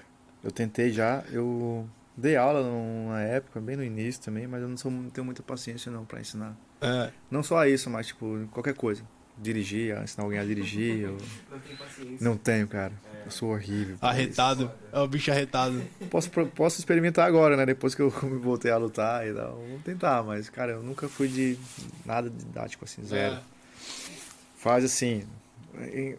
Faz assim. Vamos, cara! Vai, porra! Sabe? Bem assim, é isso, velho. cara, faz, Porra. pô. É, Não tem paciência, não tem tenho, velho. Pra É. ensinar, Sabe não tem. ensinar, mas você não tem paciência. É. Essa é a parada. É. É difícil, tá? É não difícil tem é fazer difícil, é difícil, é difícil também não, ensinar. É difícil. É difícil. É difícil ensinar, cara, é complicado. É complicado. E tem cara que tem aquela paciência. Não, faz assim. É. Você vai conseguir. Fuma, fuma, Cara, não não fumo. Ah, não fuma. Fumei, mas parei um tempo. Não, pô, isso aí é, é verdade, cara. É bom dar um tempo, é bom dar um break, assim, ó. o Teu corpo, ele, ele dá uma, uma respirada. É bom. Comecei a fumar com 12 anos, parei com 22 e aí desde então Ah, parei. Sou mais vida saudável agora. Até a Legal. bebida também diminui bastante. legal, legal. Eu tive uma época meio, meio turbulenta aí, cara. Um áudio assim dos 30 anos. Eu Quantos anos, irmão? tô com 41. 41. Pô, o cara é de novo, pô. Eu quero uns 35 e faz. É, preenchimento, essas paradas aí que tá rolando aí. Tu né? fez essas merdas? Ah. Não, mas fez um. Mas eu fiz, eu fiz, eu fiz, fiz lipoaspiração e fiz a orelha também umas três vezes já, por conta de luta e Tô tal. ligado, é, fica couve-flor ali, ó. É, foda. É, é bem, e já tá ficando de novo, estranho. Mas agora eu vou deixar, agora foda-se. Foda-se. Ficar o tiozão da orelha Dá moída nada. mesmo. Pô, cara, eu sou careca. Tenho 26 anos, eu sou careca, né? E aí, o nego fala assim, cara, tem um, tem um cara muito bom aqui na ilha que faz implante de cabelo. Eu falei, implante minha rola, vou, vou deixa essa porra careca mesmo. Tá ligado? Depois eu vou rapar tudo, vou tatuar a cabeça, vou buscar a Maitê no balé com 10 anos, tá ligado? Né? É o pai louco da Maitê, pô. O cara, eu tenho pavor de ficar careca, sabia? É mesmo? Ah, já abracei a carequice, irmão. Quando eu era mais novo, hoje em dia não. Porque os caras, ah, porque meus tios são todos carecas, meu pai Só a também. napa da testa. Eu falei, porra, com 30 anos já vou estar careca, eu ficava com essa nóia e nunca e não fiquei. Dei sorte. Mas eu, Tu tem, tu tem cabelo eu aqui. tô com um cozinho de macaco aqui, né? Que os caras falam. Começou a nascer o. Cara, eu já tô jurando, já tá de Godzilla, tá orangotango É, já, tá cara. ligado o bagulho. Ralinho, assim, ó. Esses dias eu vi uma foto assim, acho que até aí aparece às vezes. Tem um desenho no, na Netflix chamado Feast, é, Feast for Family, tá ligado? A, a minha, minha mulher, ela vai, começa a assistir, tem a introdução do desenho, que é o cara que ele tem, tipo, ele tá voaninho assim, ele tem filhos dele, engorda perde cabelo, né? Ela começa a rir, olha pra minha cara, tá ligado? Que ela é um deboche na minha cara. Ai, É cara. parada. É, isso aí é foda, pô, não pode. Não pode ser, não pode ser. Então é isso, o salve tá dado. Boa. Tá. Boa, cara. Agradecemos demais, agradecemos demais. Quais são as próximas gigs que tu vai tocar? Como é que tá a tua agenda, tua retomada? Cara, a gente tá. Eu tô formal- formalizando agora com o Bruno, né? Que vai fazer a parte do management. Ele tá com umas datas aí bem legais. Quem é o Bruno? Cara, o Bruno é aquele rapaz que tava lá na Baroque. Que tava no. Como é aquele outro clube lá na São José lá? Ele fazia o artístico lá, O Berlim? Berlim. Boa. Antunes, né? Bruno Antunes. Não, não conheço. Salve, Bruno. Salve, Bruno. Eu fiquei de mandar o link, mas não mandei. Ele ia vir comigo, mas aí não, não conseguiu ver e tal. Tá. Mas então ele tá organizando o calendário junto com o Jonathan lá Legal. da 8 Bits e tal. Legal. Mas tem umas coisas legais aí pra Minas, pra São Paulo. Bacana. Domingo agora eu tô lá no after do, Do Johnny. do Johnny. Salve, Johnny. Que horas? Eu toco das duas às quatro. Onde que vai ser? Cara, eu não sei, não recebi a ficha ainda. Eu não sei o local não, mas eu acho que é São José, né? Tá. After do Johnny. Das duas às 16h30. After do Johnny em São José. Das É, duas às às 16h30. 16, 16h30. Duas horas Tem e meia de set. Curitiba Legal, também. legal. É, eu só olho a agenda assim, esporadicamente, deixo os caras trabalharem, não fico muito bitolado em ficar, ah, tem isso, tem Sim, aquilo, tem sim, isso, aquilo. sim. Mas aí a gente conversa uma vez na semana aí, aí eles me passam tudo. Mas tem bastante coisa pra frente aí, graças a Deus. Legal, legal. Legal. Irmão, a intenção de trazer você novamente foi só, não só pra gente se desculpar, né? Nada. Mas é, tá se tornando algo um pouco mais orgânico. Então Uhum. essa, essa é a pegada, essa é a intenção. A gente poder abordar aqui alguns assuntos, algumas coisas que é interessante a galera que pretende entrar nesse meio saber. Sim. Não é fácil, mas é possível. É inte- interessante. A gente to- tocou aqui uns assuntos aqui bem, cara, que aqui a, a escola, pri- principalmente o AEL, ele, ele passa como princípio que é o cara se preocupar nesse início e abraçar as oportunidades. Então a gente comentou aqui sobre os warm-ups, isso aí é essencial demais. É, stories aí, boa. Então, te agradeço. Agradeço pela visita, agradeço pelo papo. Foi irado, obrigado pelo vinho. Esse vizinho é bom, é. Vai ter Sobrou, que, vai ter que sobrou, matar ele aí, sobrou né? meio aqui. Pô, a gente tá ao vivo fazendo aqui os stories. Ao vivo e a cores. Tamo junto. É isso Tô aí. com um filtro aí, né, pra dar uma... Pô, mano, um prazer enorme estar aí de novo, né? Porra, muito bom. Bate-papo legal. Irado, irado, irado. Pô, incrível. Deixa aqui. Boa. E quero voltar mais vezes. Podem me chamar sempre. Certeza, certeza. Quando tiver alguém aí iniciante que vocês forem fazer, eu posso participar também. Uma Claro, claro. De alguma forma. Pode contar comigo. É sempre um prazer, cara. Eu gosto de ajudar as pessoas, eu gosto de ajudar da Cara, forma. um dos formatos é que daqui a pouco, quando a gente tiver uma, uma galera assim um pouco. É... Consolidada. ah, Eu digo assim, ó, fora do, fora do nosso contexto, a gente chamar um co-host. Tem uma galera, o cara que vai trocar uma ideia aqui comigo junto com o convidado. Que irado. E aí tu. Pô, isso é um prazer na hora. Boa, boa. Fazer essa resenha aí. O cara faz a parte mais, mais, mais geral e entra na parte técnica e vai desenrolando o papo. Com certeza, velho. Acho que é só pra somar, né? Tô aí Tamo pra junto, somar, a gente tamo fazer coisas boas aí, tanto aqui dentro como lá fora. Acho que nada é por acaso nessa vida, a gente pode abrir um leque de, de, de oportunidades pra todos. né? Perfeito, perfeito. todo mundo pensasse assim, acho que o mundo seria diferente, a cena seria diferente. Né? Infelizmente tem pessoas que não pensam dessa forma, Não, mas não mesmo. a gente faz o nosso, eles fazem o deles. E Não mesmo. o homem lá de cima tá olhando e a gente vai só acompanhando também. Tá é irado. isso. E é nesse pique, é nessa vibe, é nessa levada leve, marota, gostosa. Uma quinta-feira, feriado. São que horas? Ah, 20 e 53. Às 8h23. Às 8 e quanto? 8 e 53. 8h53. Essa fera, bicho. É, Pô, cara, a gente se encerra por aqui. É isso. É isso. Quer mandar um salve? Tamo Maroto. junto. Quer mandar um Tamo salve? junto. Não, tá tudo certo. Tô brincando. Eu quero mandar um, um abraço especialzão pra minha mamãe que tá de aniversário hoje. Ô, que irado, como é que é o nome dela? Dona Maria. Ô, Dona Maria, boa. Tá de aniversário. Ela fez uma cirurgia esses dias aí, mas tá bem. Eu vou ligar pra ela agora. Que bom, cara. Que bom que ela tá bem. Pra minha esposa, pros meus filhos, pra todo mundo. Pro Legal. Gael, pra Jennifer, pro Jorge, pro Gaba, pra toda a galera da House Mag. Boa, boa. Pros alunos da House Mag, Principalmente. principalmente. Então, deixar um recadinho aí pra eles que acreditem né, neles. Se vocês querem realmente isso, vai viver da música. Correr atrás, tá no melhor lugar, né, cara? Aqui é um lugar é incrível, as pessoas. Não é nada fácil. Então. Mas nada é fácil nessa vida, né? Se a Não. gente quer isso, tem que buscar. E como e- diria um velho ditado, mares calmos não fazem bons marinheiros. Exatamente. É verdade. E, Boa. e com, e é com esse pensamentão Fala de novo, colhido. fala de novo, pra cá. Mares calmos não fazem bons marinheiros. É isso, Frase de é isso, frase de é isso, frase de é isso. frase de